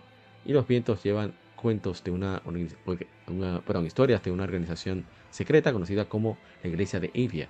A través de sus aventuras, los protagonistas eh, revelarán una red de intriga alcanzando más allá de los bordes de las fronteras de Sega Grand y llevarán a cabo una batalla por el destino del reino del cielo mismo. Final Fantasy Link es un RPG de acción en algunos de las más eh, de los más emocionantes, momentos más emocionantes llevan a cabo durante el modo cooperativo, en el cual cuatro, cuatro personas, cuatro jugadores pueden eh, adentrarse en misiones y batallas juntos. el nuevo trailer presenta solo una manera en que los personajes con diferentes habilidades y armas pueden ser sinergia en Link, cada enemigo y cada formación del, grupo tiene sus propias fortalezas y debilidades. La clave para la victoria está en trabajar para, resolver estas piezas, eh, ver cómo van juntas. A ver, en un modo single player, los CPU controlan a los otros tres miembros del party, eh, proveyendo de apoyo vital. Corazón de la Fantasy está en sus personajes. Actualmente hemos anunciado 16 personajes para el roster de Link, cada uno con su propio estilo de juego, con controles intuitivos. De un de personajes con dual blade, o sea, de, armas duales, aquellos que disparan de lejos, etcétera, etcétera. Y bueno, aquí hay algunos. El Z, rápida dinámica, agilidad dinámica, ya lanza, a sus enemigos. Paseraga, el full, el gigante, es enorme, casi no de nada le hace daño. Y entra al campo como un todo. Bueno, son algunos. Vamos a ver un poco del gameplay.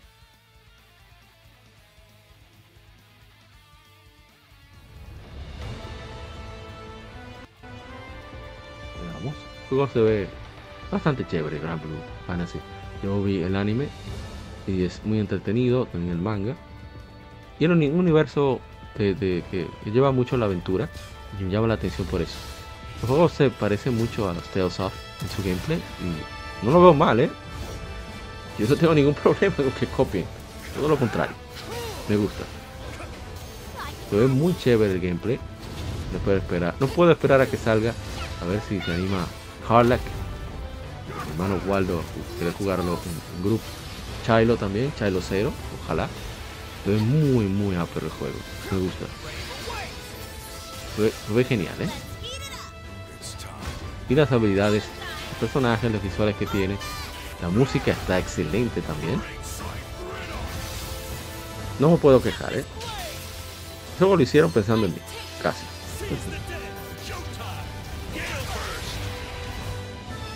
¿Qué juego es ese? Ese es Scramble Fantasy Relink. Saldrá para PlayStation 4, PlayStation 5 y PC a través de Steam.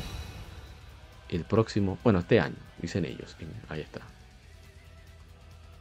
Me llama muchísimo la atención. Estoy esperando. Bien, vamos. Mira, Child Cardack, no me sabía que estaba aquí. Yo tiré la puya. Mira, la pegué, la pegué. Voy a jugar la loto hoy. Bien. A ver. Vamos con el siguiente. Bueno, lo único que este juego no, ese juego no va a ser gratis. Este es, para mí este fue el corazón del evento. El evento se hizo solamente para presentar esto. Por cierto, aclaro, yo no vi el evento. Yo no veo eventos, a menos que haya un grupo para, para hacer, eh, pasarla bien, bromear sobre esto, pero yo no veo eventos desde 2014. Desde la presentación de No Man's Sky, que duraron como 15, 20 minutos hablando tonterías del juego. Ahí fue que dije, no, no, ya esto no es para mí. Yo no soy el, el blanco de público para las presentaciones, definitivamente. Bueno, y el de Spider-Man, debo decir que creo que lo vi también. Porque había ese grupo, pero yo, yo decidí, de- decidí por mí mismo ver un evento porque sí, porque quiero enterarme, no. Yo espero los resúmenes. Pero bien, Capcom ha lanzado el trailer debut con información e imágenes del RPG de acción Dragon's Dogma 2, así como confirmado que se lanzará para PlayStation 5, Xbox Series y PC a través de Steam. No se ha dado fecha de lanzamiento, eso me gusta, no se ha dado fecha de lanzamiento. De nuevo, la fuente de información es kibatsu.com. Dragon's Dogma 2, perdón, Dragon's Dogma 2 es el sucesor de la anticip- anticipada RPG de acción del el clásico de culto Dragon's Dogma, que lanzó en 2012. Dragon's Dogma 2 eh, con- tiene un, un mundo de fantasía rico y profundo, y con detalles y profundo, creado usando físicas inmersivas, inteligencia artificial de personajes y los más grandes gráficos del engine, Re- Re-Engine de Capcom.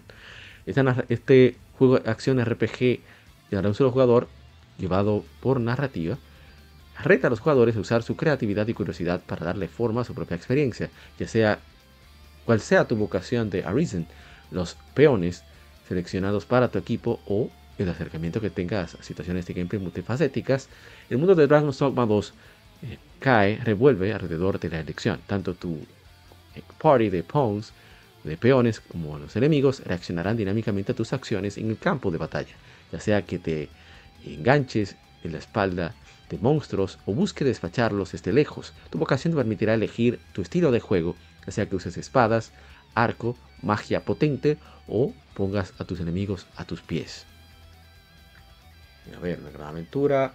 Ah, no dice nada. Cooperación single player hasta tres misteriosos eh, seres conocidos como Pawns ac- acompañarán al Arisen a través de su viaje. Los Pawns crean el sentimiento de gameplay experiencia de gameplay cooperativo, utilizar características únicas, habilidades, perdón, características, habilidades y conocimiento únicos obtenidos de, sus experiencias con otros Arisen. Eso es verdad, eso es parte de la gracia de Dragon's Dogma. Hecho con Resident Evil Engine, el avanzado Real Engine de Capcom produce detalles muy vivos, gráficos de alta fidelidad combinados con físicas inmersivas y personajes reactivos y complejos, eh, con perdón, inteligencia artificial eh, reactivos y complejos, para crear un, un ambiente con, donde las decisiones y sus consecuencias vienen a la vida. Estos son de, las, de la nueva raza que han puesto. La historia comienza bajo, bajo tierra donde la voz del dragón hace eco en la neblina de los recuerdos perdidos. Asciende a Risen y mejor y vénseme según el dogma de este mundo. Más allá del dominio de los humanos y Beastren, dicen son estos seres nuevos que tienen cara de bestia, pues uno con cara de león, pues pero que león, ahí, ahí se puede decir. Un héroe debe completar su destino olvidado. ¿Qué dogma? Ve tu, busca tu corazón, ves, ve tu corazón a través de tus ojos. Esta es una historia de aquel que debe derrotar al dragón y clamar el trono, reclamar el trono. El dragón, el mundo de destrucción, libro de destrucción. El dragón viaja a través de eh, vuela por los cielos con sus enormes alas y lanza fuego para quemar todo en su camino. Algunos están eh, terrorizados por su llegada, otros los, lo adoran como un dios. Arisen, quien el jugador controla, su corazón fue tomado por el dragón, poniéndolo en un camino donde debe, debe simplemente eliminar al dragón. Los peones, seres misteriosos que, se, que tienen, tan dedicados a servir a la Arisen, con su característica única determinada por el jugador y controlado por inteligencia artificial, hacen el gameplay que sintieras como que está siendo acompañado por otros. A mí me alegra muchísimo el hecho de que hayan decidido no poner cooperativo. Ojalá que si ponen cooperativo sea como el Ghost of Tsushima Legends, o sea, algo opcional, completamente fuera del esquema del juego en sí, sino un extra. Si lo hacen de esa forma o, dicho sea de paso, lanzan un juego aparte que es multijugador, pues se le agradecería en el alma. Porque lo que no queremos es que se convierta en un otro multiplayer genérico. Dice, dice Carla que se ve duro el Fantasy, Blue Fantasy Rolling. Déjame bajar el volumen. Yo no he visto esto, ¿eh? Comisión en, en el humano es lo que alcanza su gran poder. Bajar la resolución. Capcom. Bello, ya, Six Francis. No, yo recuerdo ese puente. Es nuevo. Dragon's Dogma 2. Ojalá y vuelva Inunsu. ¿No recuerdes? Has olvidado que me has protegido de las flamas del dragón. Necesitas solo ver el, creer, necesitas solo creer en tu destino, Supuesto. Bueno, si eres simplemente un... ¿Dónde está nuestro verdadero Arisen? Hay que proteger a, a nuestra bestia. Solo la The Sovereign. Uh, o sea que tenemos enemigos aparte, ¿eh? Los Meteor. Qué bien. Eso es, eso es Francis. Oh, se ve genial. Miren el dragón, el Grigori. Fantástico. Oh, mi querido, mi favorito. Ahí tenemos el ogro. El cíclope. Ahorita teníamos el grifón. Estoy, estoy emocionado. Wow, ese es nuevo. Medusa. Una arpía. El Griffin. Me encanta el Griffin. Muy desafortunado. No, eso no te libera de tu destino. Dragon's Dogma 2.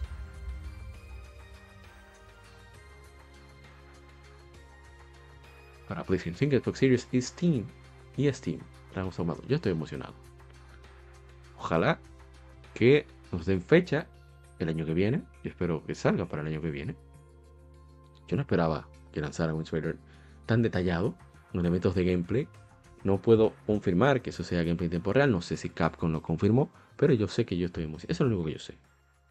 Estoy con el hype allá arriba. Y bueno, ¿qué decir? Para mí, para esto fue que se hizo el PlayStation Showcase. Para ver Dragon's Dogma 2. Es lo único que puedo decir. Bien, sigamos. A ver qué más tenemos. Vamos a la siguiente información. Eh, Bungie presenta Marathon, un, un jugador, player versus player, jugador contra jugador, ciencia ficción, y Marathon para PlayStation 5, Xbox Series y PC. O sea, dos fechas de lanzamiento. Vamos a ir rapidito, pero ya lo otro. Bueno, este sí tengo que comentarlo más.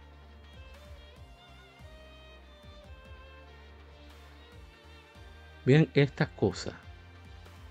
Sonic Interactive Entertainment ha anunciado Project Q, un aparato para, para jugar PlayStation 5 instalados en tu sistema y streamearlos a través de Wi-Fi, así como la, los primeros AirBuds inalámbricos oficiales de PlayStation que ofrecen audio sin pérdida en PlayStation 5 y PC.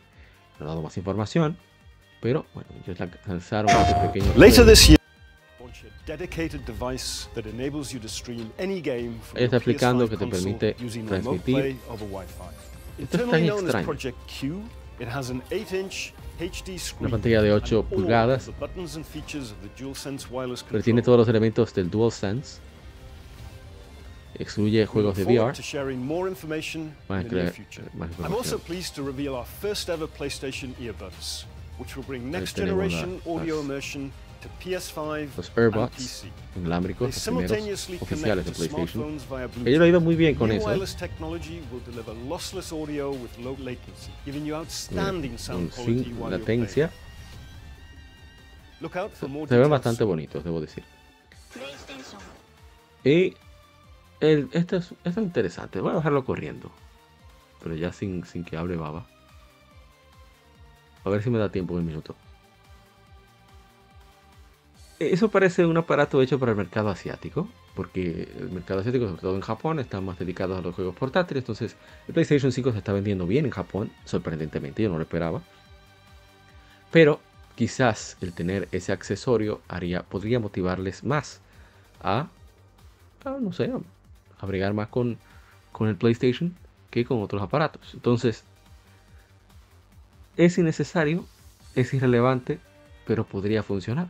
Hay cosas locas que tanto Sony como Nintendo han hecho que han sido un éxito. Así que no, no, tampoco le voy a dar el beneficio de la duda, por lo menos en cuanto a su éxito comercial.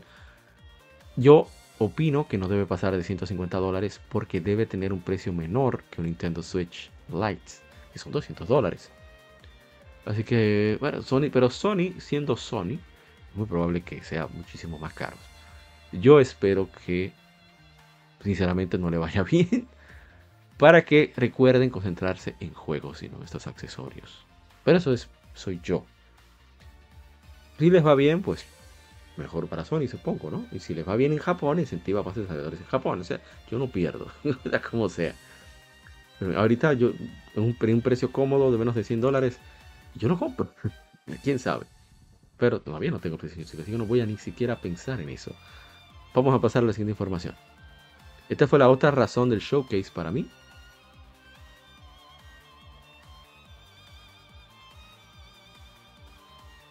Editora Sony Interac- Interactive Entertainment, la desarrolladora Insomnia Games, ha revelado el primer video de gameplay de nueva cinemática y nuevas imágenes para Marvel's, Spider-Man 2. Un día para Spider-Fan, o bueno, no vamos a hablar mucho, vamos a poner el asunto. Y ya. No vamos a poner, no, no, mejor leerlo. Eh, eh, Craven the Hunter hará su debut en Spider-Man 2. Están en búsqueda de un igual y bueno, eh, hay muchos villanos sueltos en Spider-Man, Peter Parker y Miles Morales. Están en este inicio de la gran cacería de Craven. Y la nueva amenaza de symbiotes en la Tierra 1048. Los seres han cortado su trabajo para ellos. Viendo la preparación para ajá, nueva facción de enemigos con Dr. Kurt Connors como el Lizard. Y Peter necesita detenerlo. Así que bueno, está en East River en Queens, uno de los nuevos lugares jugables y explorables que están presentando en Marvel Spider-Man 2. Es uno de los elementos. Los symbiotes. Vamos a, a ver, ahí tenemos. Verdad que se ve bastante bien, ¿eh? Me gusta. Estoy. Se ve muy, muy bien. Muy ápero. A ver, ahí tenemos a Miles. Tenemos a Craven. Ahí tenemos a Spidey utilizando sus habilidades. Tenemos una de las nuevas cosas que han integrado, que es Spidey clásico. Vamos a ver un poquito del gameplay, solamente el inicio. Porque es bastante largo. No, realmente no es tan largo.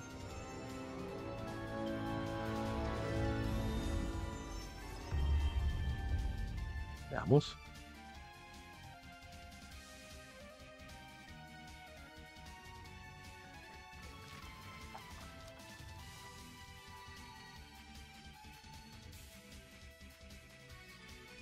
Vamos al punto. Bueno, no voy a poner eso. Bueno, eso es Craven. O no, no estoy seguro.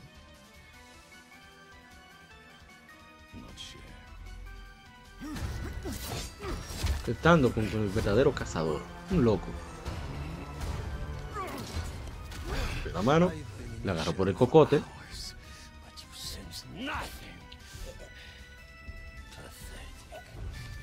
Que es un falso, que no sirve, que es un disparatoso.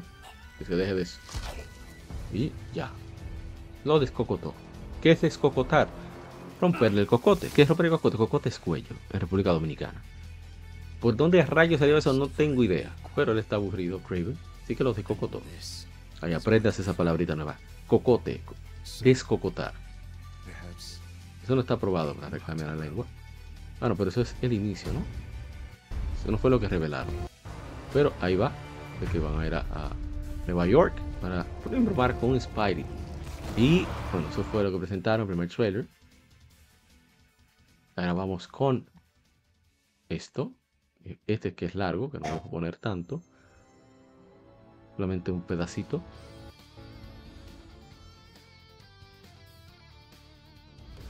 Está muy bien. Me gusta bastante. Tenemos un helicóptero armado que va a Queens.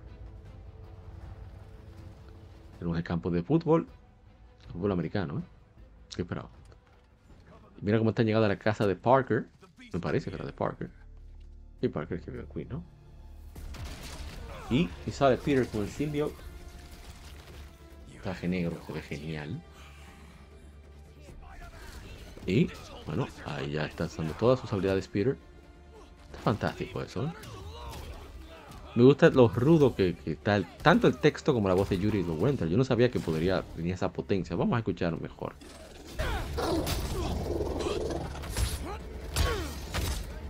Muy excelente actor, Yuri Lowenter. Es de los mejores de Estados Unidos. En inglés, en mi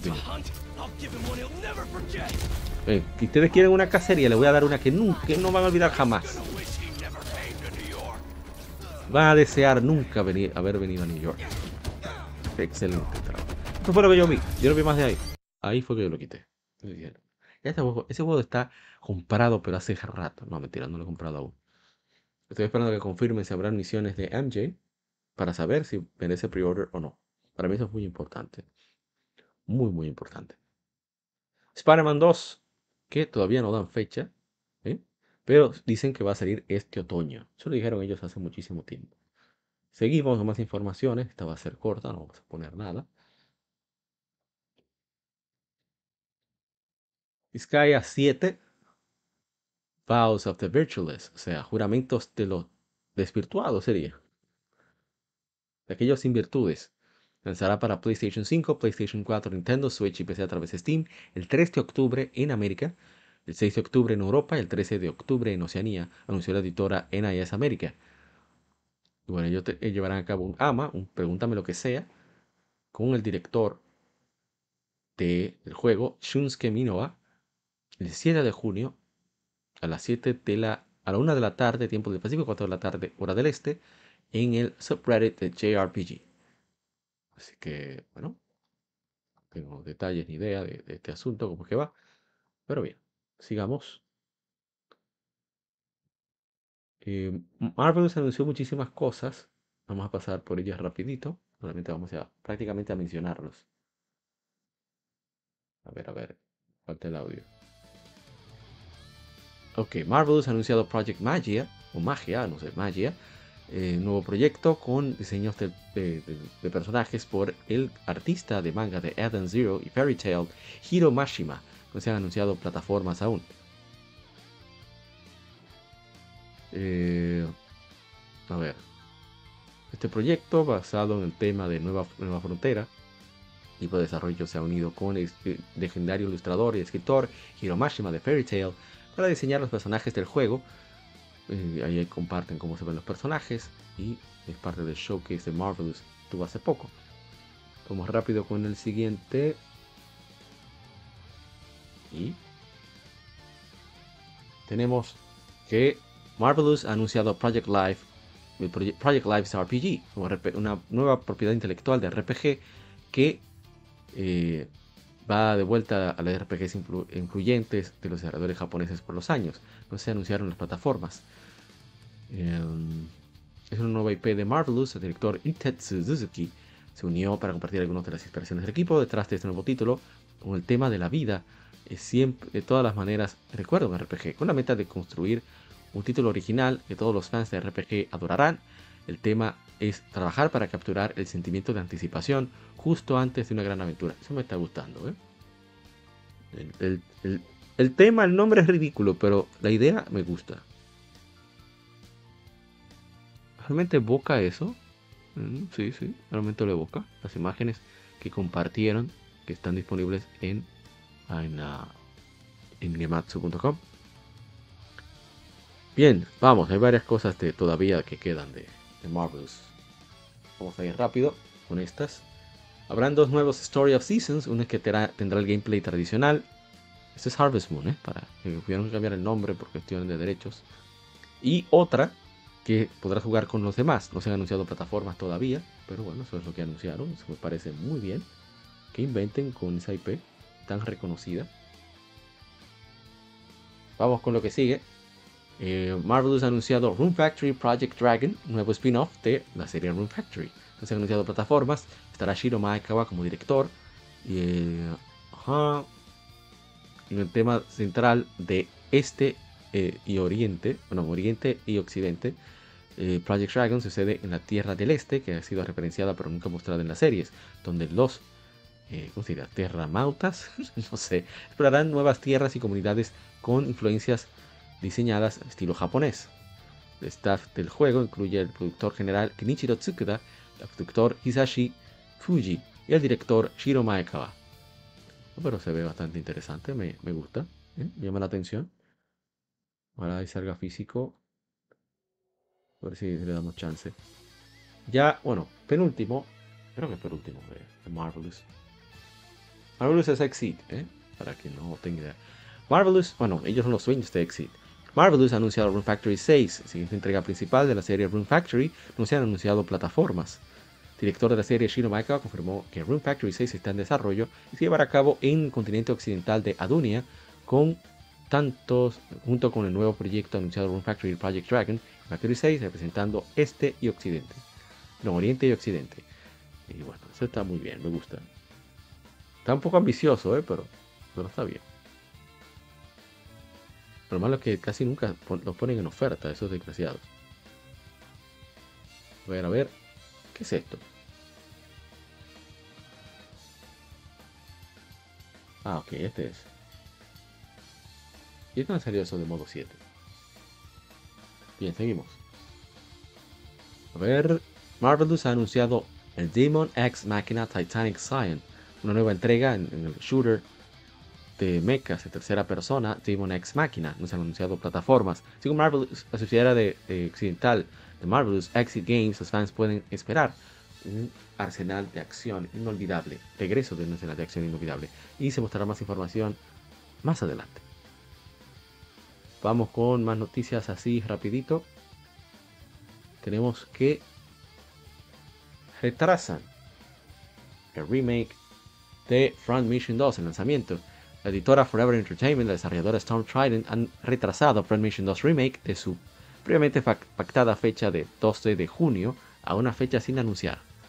Y a ver, están diciendo, ajá, pues el lanzamiento del juego Nintendo Switch o sea, igual ligera. Yo pienso que fueron inteligentes porque tú lanzar esto en junio, todavía con Zelda arriba, apenas un mes después de The Legend of Zelda, un juego tan nicho como Front Mission 2, iba no iba, nadie le iba a hacer caso, porque todo, y más que va a salir en Switch solamente, si sale en PlayStation 4 o 5, también, bueno, ahí es diferente y en PC, pero si va a salir solamente en Nintendo Switch, todo, casi todo el que compra juegos de Nintendo Switch está jugando The Legend of Zelda Tears of the Kingdom. Eso es así de simple.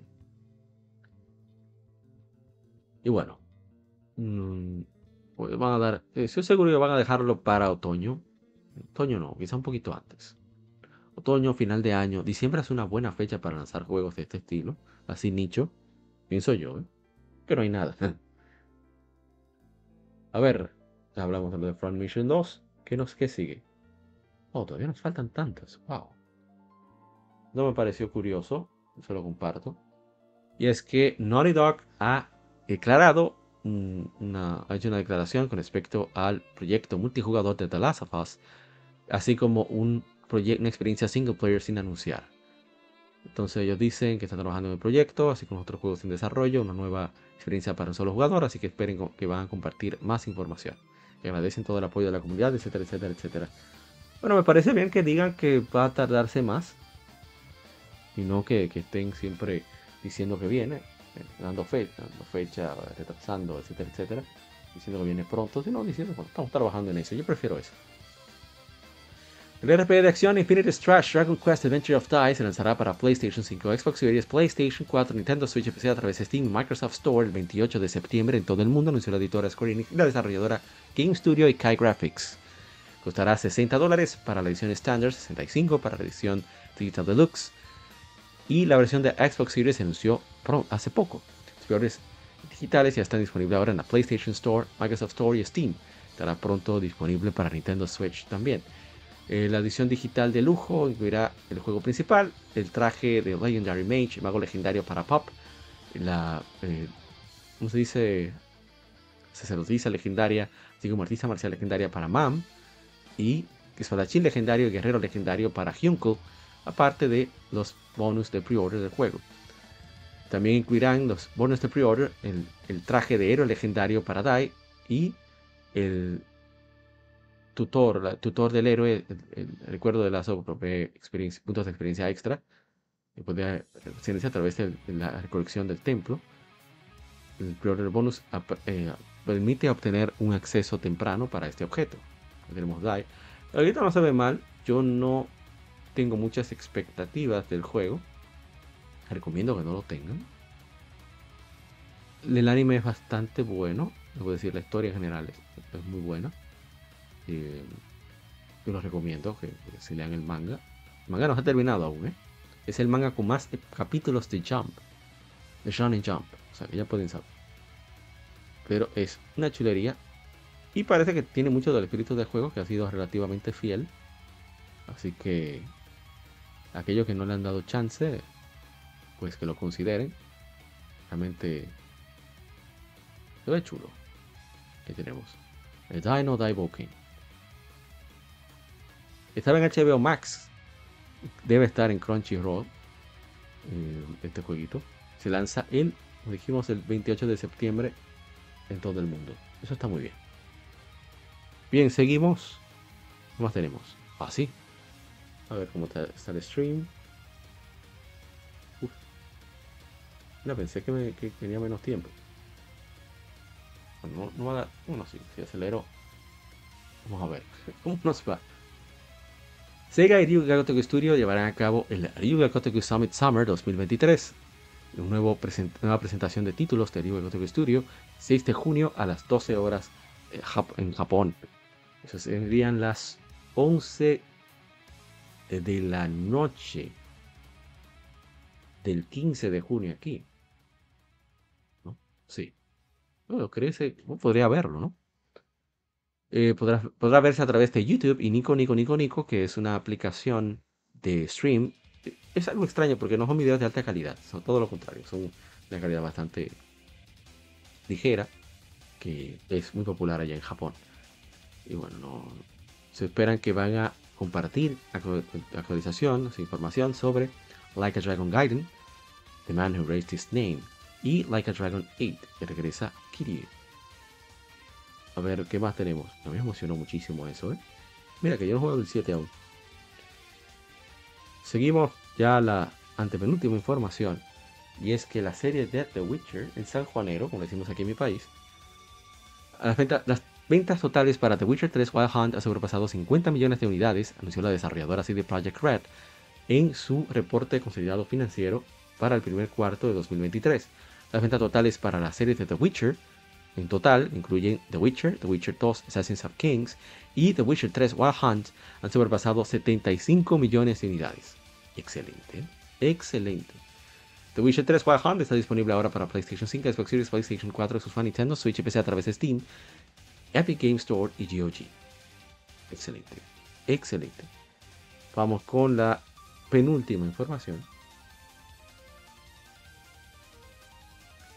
Y es que eh, Behavior Interactive, Bad Robert Games y Digi2 Entertainment, en una alianza con Konami, han lanzado un nuevo trailer para Silent Hill Ascension, así como una se ha anunciado que tendrán una serie de streaming interactiva que lanzarán en 2023. No, no sé streaming van a hacer. Todavía no se han anunciado las plataformas. Así que bueno.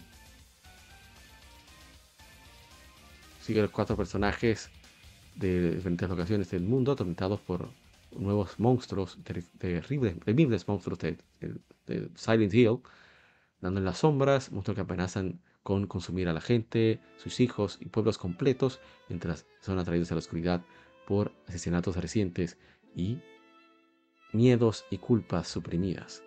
Sonic Ascension, las de millones determinarán la salida para el tiempo de la última escena. Se transmite qué personajes habrán sobrevivido. Aquellos que se queden podrán redimirse, estarán, están eh, condenados o sufrirán. Incluso los creadores del proyecto no saben cómo Silent Hill Ascension terminará. En lugar de eso, los destinos de los personajes están en, las manos de la audiencia. Esta vez no estarás experimentando, experimentando el miedo solo. En lugar de eso, junto con una audiencia global, tendrán influencia directa y permanente de cómo el destino de los personajes y la historia se lleva a cabo. Es tu oportunidad de darle forma al canon de Silent Hill para siempre. Ok, ok, está. Vamos a ver. I can feel it. Your guilt. Bueno, punto por ser anima animado. So thick it chokes the air. You want to know how you can escape Quieres saber from cómo this puedes place, salir de este lugar, but you can't. pero no puedes. Una serie interactiva de Gambit, more than you can escape yourself más de lo que puedas escapar. El dolor It fills you up siente, a te llena, como una enfermedad. Una enfermedad que se lo pasas a todos los demás, todos los que amas, incluso a tus hijos. Porque no importar qué tan rápido, qué tan lejos puedas, puedas correr, up pasado te atrapará.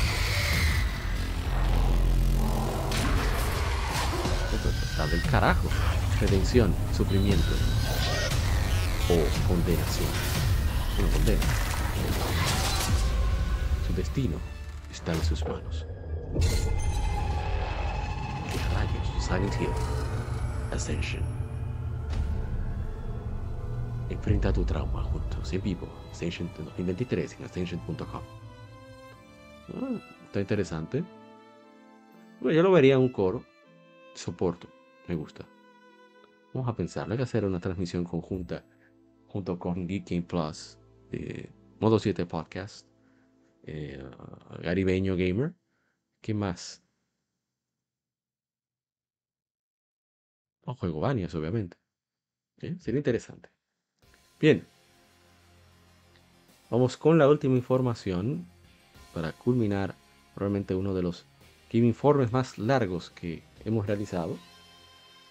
Pero que hubo demasiadas cositas. La editora Sony Inter- Interactive Entertainment y las desarroll- las desa- desarrolladoras Insomnia Games y Nixus Software lanzarán Ratchet Clank Rift Apart para PC a través de Steam y Epic Games Store el 26 de julio, anunciaron las compañías. Los peores incluirán acceso temprano al- a juegos, al- objetos en el juego Harmonix Armor Set y el arma Pixelizer. Excelente pixel, me encanta el Pixelizer. Ratchet Clank Rift Apart se lanzó inicialmente para PlayStation 5 el 11 de junio de 2021. Bueno, hay- todo el mundo está interesado en saber cómo van a adaptar lo de la carga del disco, cuánto bulto hicieron en PlayStation con eh, Ratchet Clank. Que miren qué hermoso es Ratchet, por Dios. ¿Cómo no adorar ese bendito Lombax bello? Ahí tenemos a Clank, con, olvidó el nombre de- de la versión de Clank femenina. Ahí tenemos a Captain Quark con su contraparte de otro mundo. Wow, que Quark. eh, Ahora pensé en,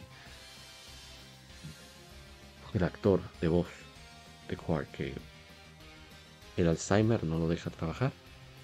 Eso me, cada vez que lo recuerdo me, afecta bastante porque es una de las voces más icónicas. Muy natural, muy, muy él. Realmente siempre va a hacer mucha falta. Aquí tenemos al Doctor Nefarious, que es uno de mis villanos favoritos del gaming. Es- es- me encanta, es muy carismático. Es un juego excesivamente hermoso. Qué bueno que va a llegar a más personas, más de resolución, mucha wide, va a poder jugarse, eh, etcétera, etcétera. Y bueno, va a poder jugar con el DualSense para que sea tal o con ratón y mouse, ¿eh? como el que quiera. Pero con DualSense es como se, la intención de jugarlo. Bien, esa es ya la última información. Vamos ahora a una pequeña pausa y regresamos con las Game Femérides. No te muevas.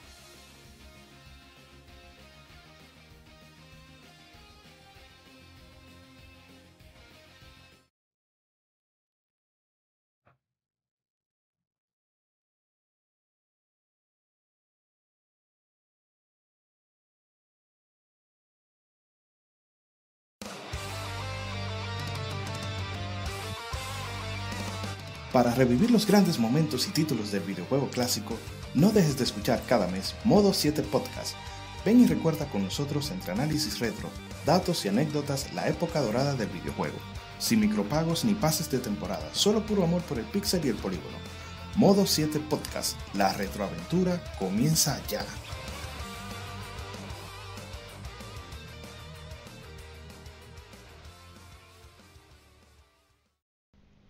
Los cómics no son solo superhéroes y el manga no es solo muñequitos de pelea.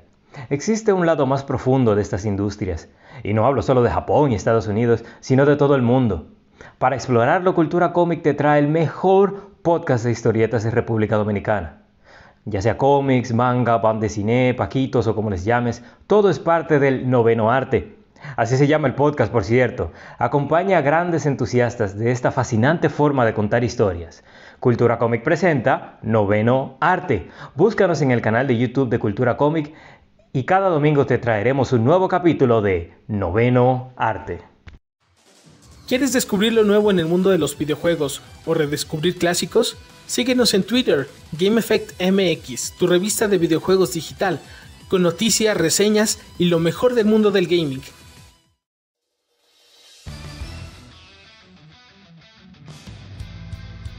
Legión Gamer Podcast, el gaming nos une. Somos un podcast enfocado en videojuegos que converge actualidad con las noticias más relevantes y títulos que experimentamos entre episodios, sobre todo aquellos de nicho, discutiendo temas atemporales con invitados, así como juegos de aniversario quincenalmente, conjugando datos concretos con la opinión de quienes participan. Estamos en redes sociales como Legión Gamer RD. No olvides revisar hashtag GameFemérides para dejar tu opinión de tus títulos favoritos para que participes en el programa. O en Lectura Gaming, donde leemos revistas o artículos especializados en videojuegos en vivo a través de YouTube. Actualidad y atemporalidad gaming en un mismo podcast. Legión Gamer Podcast. El gaming nos une.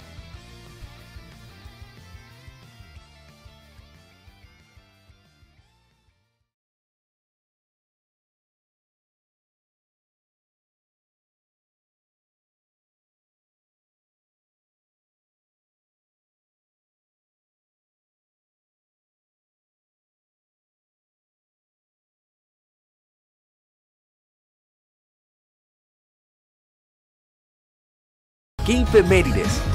Juegos y consolas de aniversario son comentados entre hechos y anécdotas.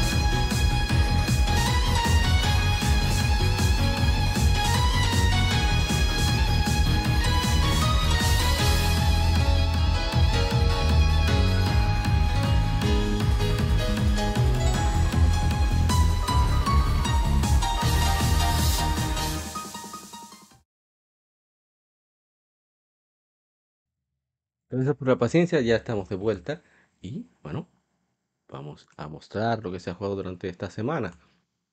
Por lo menos una parte, ¿no? Eh, conmemorativo. Que ha tenido fechas diferentes, debo de admitir. Así que no van a concordar todas al 100%. Les recuerdo que ahora las que las estamos haciendo con comentarios, por lo tanto, no vamos a abundar tanto en el podcast, sino que dentro del mismo stream de Game conmemorativo al aniversario de estos juegos es que nos, eh, eh, nos explayamos más sobre los juegos y comentamos sobre lo que sucede los mismos. No obstante, vamos a seguir, vamos a lo que venimos con las efemérides. Lo tenemos desplegándose, están escuchando para aquellos que escuchan las plataformas de podcast. Tenemos a Odin's Fearless Trasir, que está de fondo, una música maravillosa. Vamos a hablar un poquitito de eso más adelante. Vamos al primero de aniversario. De primero de la tanda. Vamos a ver. Estoy buscando, buscando, buscando.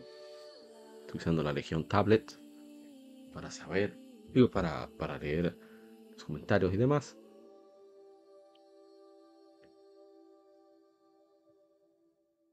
Ok, ya llegamos. No, todavía no. Ok, ahora sí. Hace 16 años se lanzó Etrian Odyssey.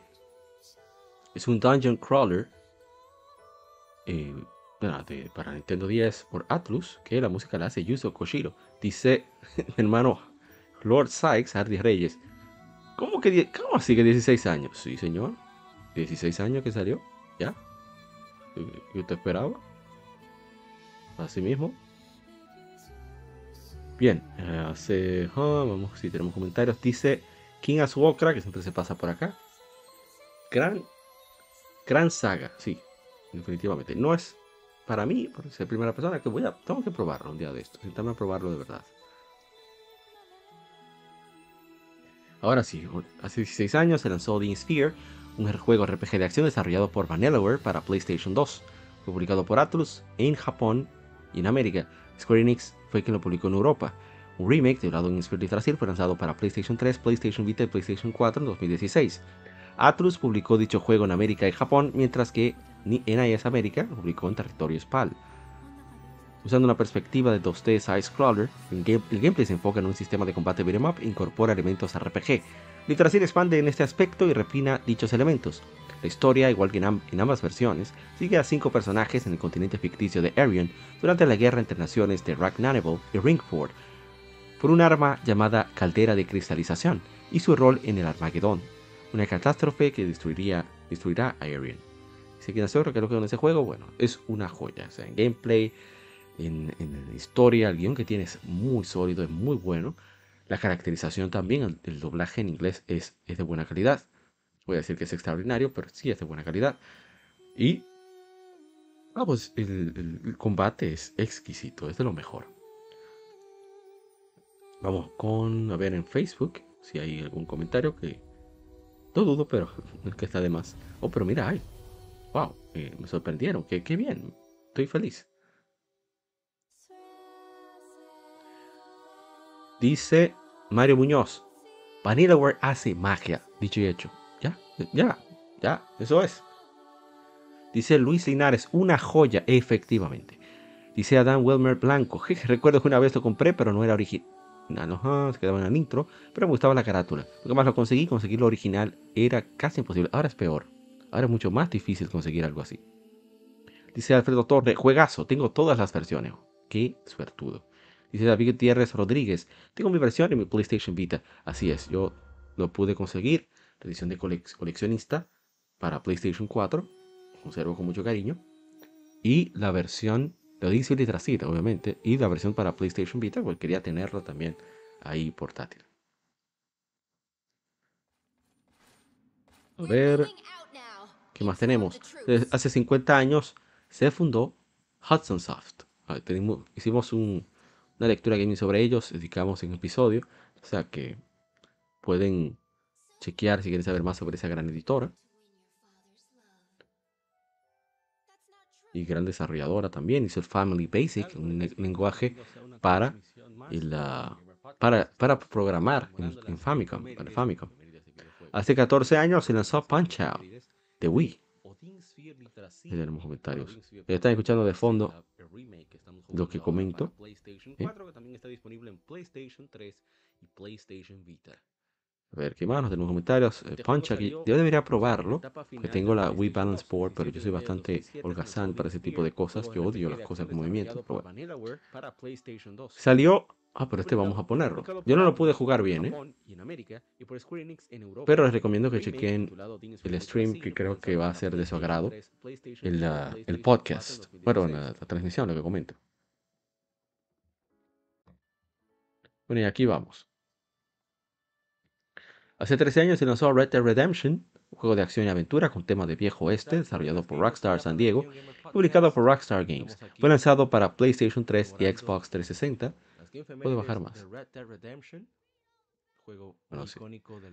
Eh, fue lanzado ajá, este título de la franquicia Red Dead, después de Red Dead Revolver 2004. El juego sucede en el declive de la frontera americana en el año 1911. Sigue a John Marston, un ex forajido cuya esposa e hijos son secuestrados por el gobierno, a cambio de que sus servicios como mercenario. No tener otra opción, Marston se lanza a llevar a los demás tres miembros de su pandilla a la justicia. El título se juega con una perspectiva de tercera persona en un ambiente de mundo abierto, permitiendo que el jugador interactúe con el mundo a su antojo.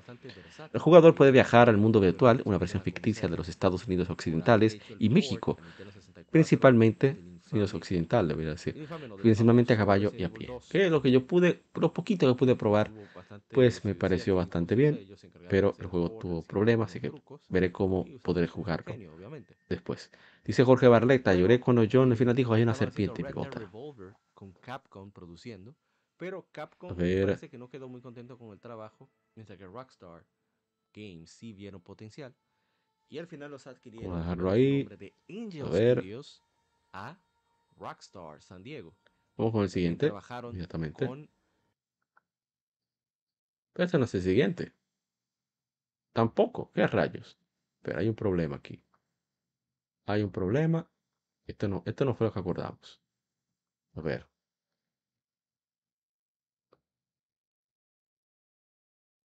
Oh, pero que no está siquiera. Estoy loco. Estoy loco. Ven un momentico. Vamos a arreglar esto porque esto no puede ser. No somos una gente respetable. Somos unos locos. Realmente somos unos locos. Deben de mí. Veamos. Vamos a arreglar este asunto. ¿Cómo lo arreglamos? Pues hay un jueguito que se me escapó, que no pensé que se me iba a escapar, pero lo hizo. Vamos a ver. No, yo no quiero que se descargue. Wow, qué lío. ¿Qué lío estoy haciendo?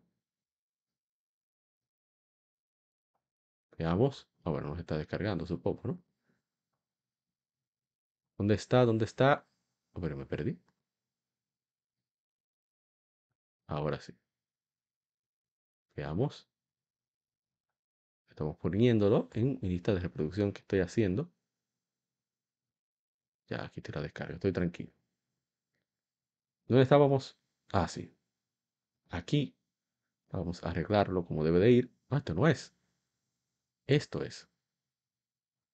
Entonces, que debe ir de primero es este. Ahora sí. Ahora sí, todo está bajo control. Disculpen la pequeña interrupción. Decíamos. ¿Qué? ¿Dónde qué? Dicen los japoneses. ¿Dónde estábamos? Hace 8 años se lanzó The Witcher 3, Wild Hunt, su RPG de acción, desarrollado y publicado por el desarrollador polaco CD Projekt Red, basado en la serie de telenovelas de fantasía por Andrzej Sapkowski. Es la secuela del título de 2011 The Witcher 2, Assassins of Kings. Jugado en un mundo abierto y perspectiva en tercera persona, los jugadores controlan al protagonista Geralt of Rivia, Geraldo de Rivia, Geraldo de Guivia, un cazador de monstruos conocido como un brujo, quien busca a su hija adoptiva desaparecida huyendo de la cacería salvaje, una fuerza de otro mundo determinada a capturarla y usar sus poderes. Los jugadores se enfrentan a los muchos peligros del juego con armas y magia, interactuando con personajes no jugables, historia principal y misiones secundarias para adquirir puntos de experiencia y oro, los cuales sirven para incrementar las habilidades de Geralt y comprar equipo. Su historia central tiene varios finales determinados por las decisiones en ciertos puntos del juego. He dicho ya varias veces que el juego no me gusta mucho el, gameplay de combate. No, es que está mal, ¿eh? que no me gusta mucho. Pero es, bueno, ¿eh? es decente. Que es lo menos destacable del juego, en mi opinión. Pero eso no le quita todo lo otro que, que ofrece. la- los visuales, lo vivo del mundo, todo el contenido que hay, el gran guion que hay, el lore, las cosas que hay por descubrir en los pueblos. En fin, es excelente. A ver qué más. No, no voy a abundar mucho más. No creo que. No sé si hay comentarios. Veo que no. Veamos en Facebook. Saludo al amigo Víctor Aguirre de Game a todo su equipo. Se dieron vuelta por la lectura gaming que hicimos, lo cual agradecemos. Hace nueve años se lanzó Drakengard 3, ahí con cero. Hace nueve años también se lanzó Transistor. Excelente jueguito. A ver, tenemos los comentarios. Un merengue sin letra. Veamos en Facebook. De. Ah, pero mira, tenemos algo. Veamos. Dice Carlos Santos, ¿eh? Ghost en redes sociales, en Twitch. Ghost Trick. Dice Graza, con problemas graves de FPS, pero Graza. Gracias que algo bueno aquí en República Dominicana. A ver, tenemos Perfect Dark, que salió hace 22 años. Y César McFly nos comparte su cartucho original, que se ve fantástico, en los comentarios en Facebook. Hace 20 años se lanzó Lost Kingdoms 2, conocido como Rune 2, Horuten Korute no Himitsu en Japón. Es un RPG de acción desarrollado por Front Software y publicado por Activision para Nintendo GameCube. La figura de Lost Kingdoms. Los Kingdoms 2 es un juego de RPG cuyo gameplay se enfoca en cartas y se ejecutan en tiempo real. Yo iba a decir a jugarlo, pero se me hizo difícil. No, no tengo ninguna justificación. No estaba en eso. Hace 11 años se lanzó Dragon's Dogma, el, el excelente Dragon's Dogma. La, en el episodio anterior hablamos sobre su, su expansión, Dragon's Dogma Dark Arisen. Así que pueden chequear, sea el gameplay o el bueno, más el gameplay, que ahí hablo más eh, sobre Dragon's Dogma Dark Arisen. Que, eh, qué juegazo Dragon's Dogma, lo máximo, ¿eh? Yo creo que yo voy a jugar Dragon's Dogma este fin de semana, sin duda alguna.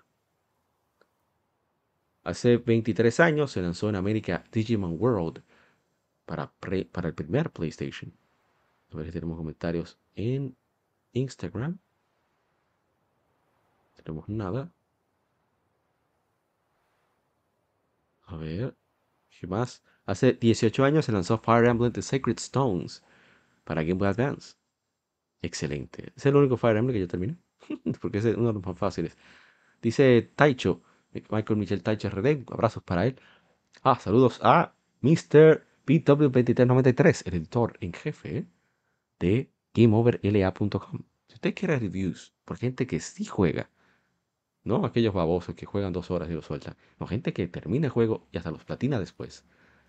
Chequense GameOverLA.com para que no, no, no sea con tu tía, sea con jugadores. No con tu tía, de que es tu tía, sino el tu. Ah, Dice Michael, Michael RD, Fire Emblem más fácil que he jugado. La historia es buena, pero el hecho de que ofrece training grounds es un pro y un contra. Pro, puedes obtener experiencia, dinero y equipo fácilmente. Contra, te permite llevar a los personajes a su máximo nivel y es el único Fire Emblem que he visto que sus personajes pueden maxear todos sus stats, haciendo que no haya enemigos suficientemente fuertes para dar un reto. Ni el último boss, lo maté con un solo personaje en el primer ataque criminal. Qué bárbaro. Pero de eso se tratan los RPG más tradicionales. Dice Fire Emblem. Dice Aponte David, uno de mis Fire Emblem favoritos. Dice Adam Wilmer Blanco, estrategia pura. Dice David Gutiérrez Rodríguez, aún conservo el mío. Está genial esa colección de Fire Emblem, wow. Y vamos con el siguiente. Muy laureado por. Ahora sí, vamos, vamos bien. Hace 13 años se lanzó Super, Mario. No, no puedo. Super Mario Galaxy 2, un juego de aventuras y plataformas desarrollado y publicado por Nintendo of America para Wii. Fue anunciado en el E3 2009 como secuela de Super Mario Galaxy. Fue lanzado simultáneamente en todo el mundo. Su historia sigue a Mario mientras persigue a la Rey Koopa Bowser hacia el espacio, puesto que ha encerrado a la princesa Peach, tomado el control del universo usando las Power Stars y Grand Stars. Mario debe viajar por varias galaxias para recuperarlas con el fin de poder viajar al centro del universo y rescatar a la princesa. Muy bueno. Mario Galaxy 2 es genial. O sea, el nivel de genialidad de ese juego por un hecho muy, hecho muy simple. Yoshi. Yoshi lo cambia todo. Mejora. Ah, mire qué bello. Ahí va detrás. Mira la cosa más bella. Después de Bowser Jr., del universo de Mario, es Yoshi. Bueno, mentira, es el tercero. El segundo es Bowser para mí. Bowser lo más bello. Bien, bueno, después de Bowser Jr. A ver qué comentarios tenemos. Dice Gerardo Romero. Nunca lo he jugado. Esperaba que tuviera, estuviera en 3D, All Stars. Eso fue un tema. No sé qué pasó ahí. ¿Por qué razón Nintendo no puso Mario Galaxy 2? Eso era lógico. Porque qué otra compilación van a hacer en 3D? No hay ninguna. Pobre Yoshi, ya quedó fuera. Me encanta Yoshi. ¿Sí que me gusta Yoshi? A ver qué más. ¿Qué comentarios tenemos? En bueno, nada en Instagram. ¿Qué rayos? ¿Qué pasó aquí? Ah, ya. Ahora sí, todo tranquilo. Bien. Eh, no voy a contar mucho ya que hicimos stream. Bueno, esperamos un poquito para jugar. Aquí ponemos el juego. A mí me gustó mucho Mario Galaxy, me ha, me ha gustado bastante, debo decir. Y es súper divertido. Y hay cositas que me molestan, como en todos los juegos. Vendrán remaster tarde o temprano, dice Víctor 93 Sí, es que, es que es lógico. Es para sacarnos el jugo, esos desgraciados. Iba a decir, que lo único pero que le veo es cuando ponen los distintos niveles que requieren de poner el control de forma vertical y tú tener que matarte la muñeca moviendo el control. Para mí eso es terrible. O sea, eh, eh, funciona bien, pero lo odio. pero es algo personal, no es que está mal. Nintendo. Eso es lo que debe estar. Aquí vamos a ver qué más tenemos. Este también tiene gameplay. Pero excelente Mario Galaxy 2. Ojalá llegue pronto a Nintendo Switch. O varios juegos de Wii. The Last Story debería estar en Nintendo Switch, por ejemplo. A ver, ¿qué tenemos? Vamos a ver el primer cinema. Aquí. Ok, perfecto. Hace 13 años se lanzó en América Exis Force, un RPG por turnos desarrollado por Sting Entertainment y publicado por Atlus para el PlayStation Portable. Bueno, aquí en Occidente lo publicó Atlus. El jugador progresa mientras viaja a través de los niveles, enfrentando enemigos en combates aleatorios. Por cada batalla que gane, el jugador adquiere Force Points, que pueden usarse para, varios propósitos, que incluyen mejorar Packs, las armas sagradas, las armas principales que tienen los, los personajes, crear Force Packs, armaduras sagradas, eso sí varía, puede incluso compartirse, y restaurar al grupo en, un medio de un calabozo, sí, se usa para recuperar HP y diferentes cosas. Objetos y equipo también force usan Force Points para ser creados y no pueden comprarse en tiendas. En tiendas no se hace nada, absolutamente nada, todo lo tienes que hacer tú. Es, es la gracia de este juego. Juego tiene dos protagonistas. Eh, olvidé. Levant. No recuerdo cómo se llama la, la, dama. Son dos historias diferentes. Son tierras diferentes, pero se entrecruzan constantemente. Y la historia es de una unión, o sea, un matrimonio que se va a realizar entre dos razas, los humanos y los elfos. Y al final el humano traiciona a los elfos. El, humano es rey, es un rey ahí que. Yo, no estoy seguro, claro, humano, El punto es que Rosenbaum eh, es el imperio que está buscando la dominación global. Y eh, Levant era uno de los oficiales de ese imperio, es considerado traidor, porque él considera injusta el ataque que están realizando los humanos a esta, gente. Y bueno, se enfrasca a, tratar de resarcir todo el desastre sobre todo porque él conocía, se entiende a la elfo, y siente que hay una amenaza personal. Por ejemplo, el estudio Sting es responsable de juegos como Riviera, The Promised Land, de otras, otros títulos, Guñe, toda esa, esa trilogía de títulos eh, Star, mezcla de Star y RPG con novela gráfica que son muy buenos. Ellos son los responsables de Exis Force. Exis Force es muy desconocido, no voy a decir infravalorado, no es un juego de muy nicho, o sea, estilo anime, RPG por turnos, estilo chibi, son muchos, muchos puntos, no son para todos. Pero entre los amantes de este RPG tradicionales debería de ser más conocido. Muy bueno, tiene un buen pacing, eh, tiene una buena sensación de aventura, el gameplay es, responde muy bien. voy a más detalle en el podcast, explico cómo funciona el combate, así que, pero en el podcast son la transmisión de Game Efemérides de Hexis Force, así que pueden chequearlo para si quieren conocer más detalles, ver el gameplay más profundidad etcétera, etcétera, etcétera. O con el que sigue. Este yo quería hacerle stream, pero no se me dio.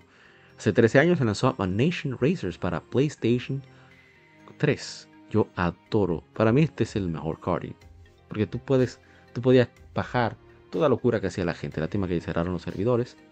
Pero era fantástico el simple hecho de tú eh, tener, por ejemplo, yo tenía pistas de Mario Kart Double Dash, pistas de Mario Kart, ¿cuál era el que estaba en ese tiempo? Mario Kart Wii, tenía personajes de Nintendo, tenía personajes de Dragon Ball, sin pagar nada, porque la gente era quien lo creaba.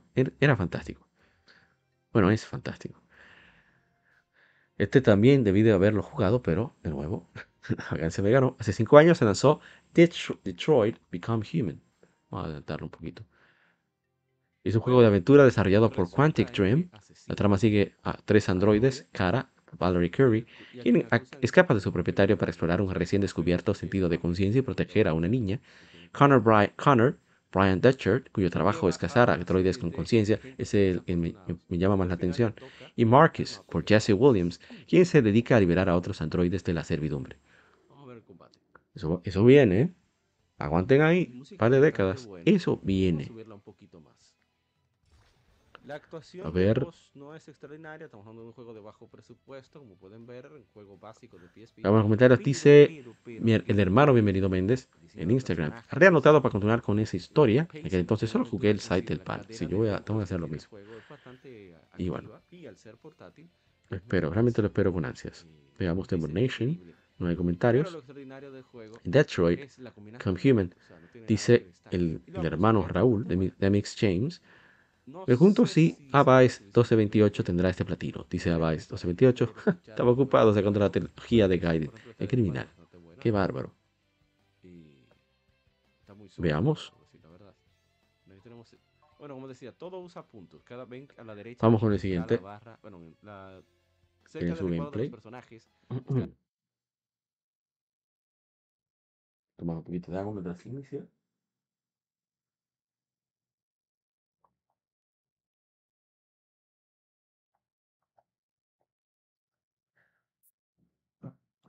Hace 14 años se lanzó Crimson Gem Saga, un RPG desarrollado por eh, Ironos.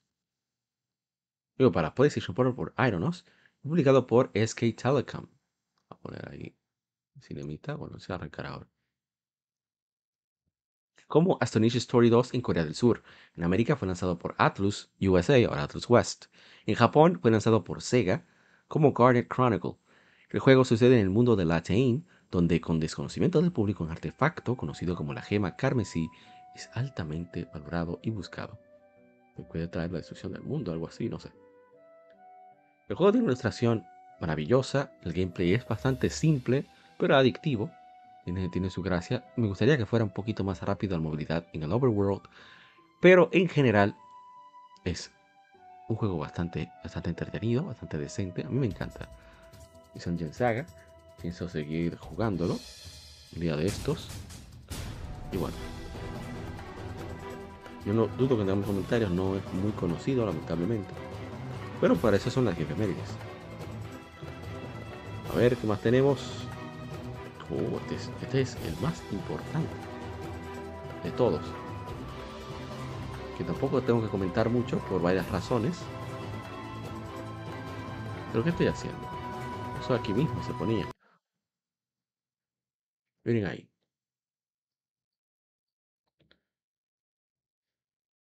Hace 37 años se lanzó Dragon Quest, titulado inicialmente como Dragon Warrior en América. Es el primer RPG de la serie multimedia, desarrollado por Chunsoft o Spike Chunsoft para el Famicom de Nintendo, publicado por Enix en su natal Japón. En América fue lanzado por Nintendo, ha sido porteado y rehecho para varias plataformas. Y el jugador controla al héroe, quien es el encargado de salvar al reino de Alucard y rescatar a la princesa del, del malvado Dragon Lord.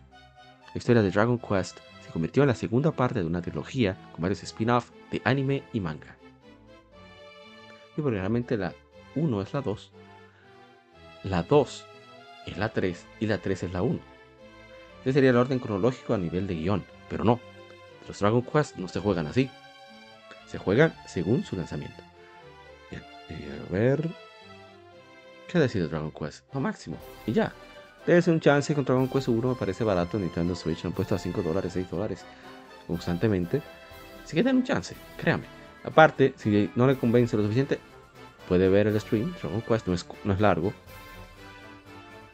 Pero también puedes pasar por el podcast, los hermanos de Modo 7 Podcast, que está en la descripción del podcast, Modo 7 Podcast, que ellos tuvieron la gentileza de invitarme a conversar sobre este título que adoro, ¿no? la saga que adoro, un título que me sorprendió gratamente, siendo de, mis favoritos.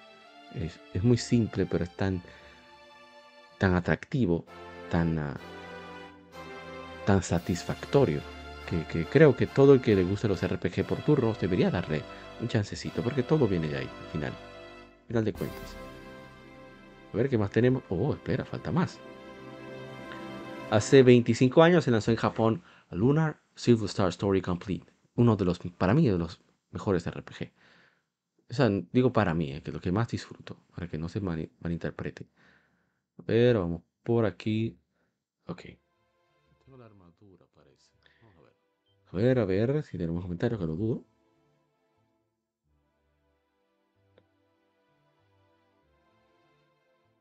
También si tenemos comentarios. Ah, de Lunar, sí. Hace tantos años, dice el hermano bienvenidos, bienvenido Méndez, hace no tantos años la versión, no recuerdo cuál, creo que la de Game Boy Advance, lo ven a ver, y bien acabado, una joya, vaina bien, todavía me resuena la, creo que es la flauta, sí, la ocarina. Es excelente el- este juego. Lunar, es muy bello. Lo recomiendo. 100%. A ver qué más tenemos. Hace 22 años se lanzó en América Dark Cloud para PlayStation 2. De Level 5, los primeros proyectos de Level 5 junto a Sony. Un comentario, dice Juan Infinity, belleza, los dos Dark Cloud son muy buenos. Bueno, el uno es otra cosa ya, ni siquiera la misma serie. Aquí en América no sé por qué le pusieron dos. Cosas de Sony, supongo. Es, es un prácticamente un remake, es otra cosa. Entonces yo voy a hacer lo siguiente porque veo que no tengo nada que buscar. Solamente yo lo he hecho todo. Ok, vamos a ver. Hace nueve años se lanza Mario Kart 8, juego de, de karting, octava entrega principal de la serie Mario Kart, desarrollador, desarrollado por Nintendo Entertainment Analysis and Development y asistido por Bandai Namco Entertainment, publicado por Nintendo para Wii anunciado en el E3 2013 para un lanzamiento mundial para este mes. Como en otros de la serie, en Mario Kart 8 los jugadores controlan personajes de la franquicia de Mario y participan en carreras de go-kart en varias pistas, usando una variedad de objetos para afectar a los oponentes u obtener ventajas en la carrera. Aunque incorpora mecánicas de los anteriores, Mario Kart 8 introduce secciones antigravedad que permite a los jugadores conducir en las paredes o techos, además de permitirles chocar a otros para un pequeño boost. Eso era, ¡ay, Dios mío, eso es genial. He contado eso varias veces, pero ese juego, mi hermano Carlack, junto con su hermano, realmente no somos hermanos de, de nada, somos hermanos del alma, Carlack, eh, César y todo ese coro, compraron Mario Kart 8 Deluxe, Mario Kart 8 de, de Wii U, lo trajeron y nos pasamos desde las 3 de la tarde hasta las 11 de la noche jugando Mario Kart 8, porque fue, fue, fue amor a primera vista, fue una locura. Vamos a ver los comentarios. Dice el hermano desde Modo 7 Podcast, el Mr. Trumpetman. Te amo y te odio, Mario Kart 8. Y dice Alfredo Torre, aún recuerdo ese día como si hubiese sido hace relativamente muy poco. Hasta salí temprano del trabajo para correr a comprarlo y jugarlo. No puedo creer que ya casi una década desde entonces. ¿Cómo vuela el tiempo? Así es. Dice el hermano Brageek. Increíble, Mario Kart 8 sigue siendo bestseller en casi todas las semanas en la eShop. Mario Kart 9 la veo bastante lejos, lamentablemente. Por eso, eh, eh, Mr. Trumpetman decía que odia y ama Mario Kart 8 porque es el, para mí es el mejor Mario Kart que se ha hecho. Pero también está ralentizando que venga el nuevo Mario Kart. Saludos, saludos igualmente. Señor Miguel Ángel García, muchísimas gracias por darse la vuelta. A ver qué más tenemos. Un momento, porque no se quiere manifestar. Leído un artículo. Problemas con la con la- ya. Que hay dentro de los RPG y menciona el origen de este juego. Pueden chequearlo en Veamos. la lista de Pero, ¿qué rayos? de, de lectura Problemas con la contable. Leímos la última la revista de enero de 2023 de los Ok, amigos ya se arregló, hermanos aparentemente. Víctor Aguirre, ¿verdad? Los hermanos de Game Effect. Aquí vamos. Entonces, si dices que sí, Y ahora sí. una tragedia. Veamos en Instagram. Y esa tragedia hicieron un spin-off Tenemos conocido algo. como Dragon Quest Builders. Dragon Quest Builders se basa en que Ah, quiere cargar el comentario. Lore, Pero yo le voy a decir que no. Entonces, ¿Qué está pasando? ¿no Bueno. deseas la mitad del mundo? Ah, pero mire, estoy hablando de Mario 8 y no puse Mario Kart 8. ¿Considerarías per- Qué bárbaro soy. Hubiera estar preso. Bueno, había dicho lo primero que me impresionó fue los visuales, pero antes de eso la música. Esa Mario Kart Jazz Band es back band de Mario, de Mario, Dios mío, fantástico. O sea, el trabajo musical de Mario Kart 8 es una delicia. Es de las mejores cosas que se ha hecho en el gaming. De las mejores cosas. Es tan fantástica, tan genial, tan acorde. Es tan maravillosa. Los solos que tienen. ¿eh? La energía, la alegría que transmite la música de Mario Kart. Incluso en en los- en los- en niveles que son más tenebrosos. Hay una alegría impregnada en, en- en cada una de las notas que tocan. ¿eh? El arreglo también. O sea, es, es fantástico. Es fantástico. Yo creo, o lo he dicho muchas veces, para mí es el Mario Kart definitivo. No sé qué van a hacer con Mario Kart 9. Espero que salga mejor que Mario Kart 8. Pero francamente, digo desde el corazón, lo dudo. dudo que puedan mejorar o acercarse a la grandeza de Mario Kart 8. Bueno, nadie se ha quejado porque nos relanzaron un juego de Wii U en Nintendo Switch, lo compramos, le estamos consumiendo DLC y lo estamos gozando, porque es un trabajo muy bueno, excelente calidad. Y bueno, hasta aquí, bueno, medio ronco, disculpen.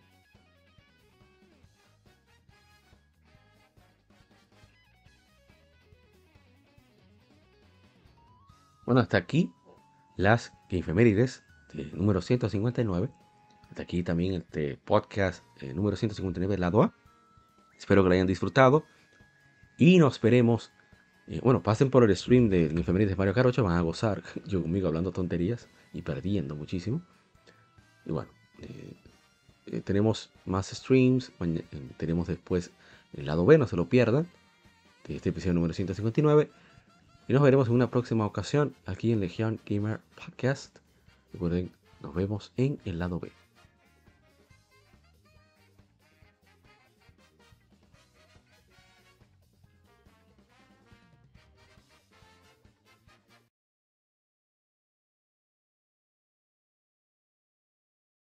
Acabas de escuchar el lado A. Continúa este episodio en el lado B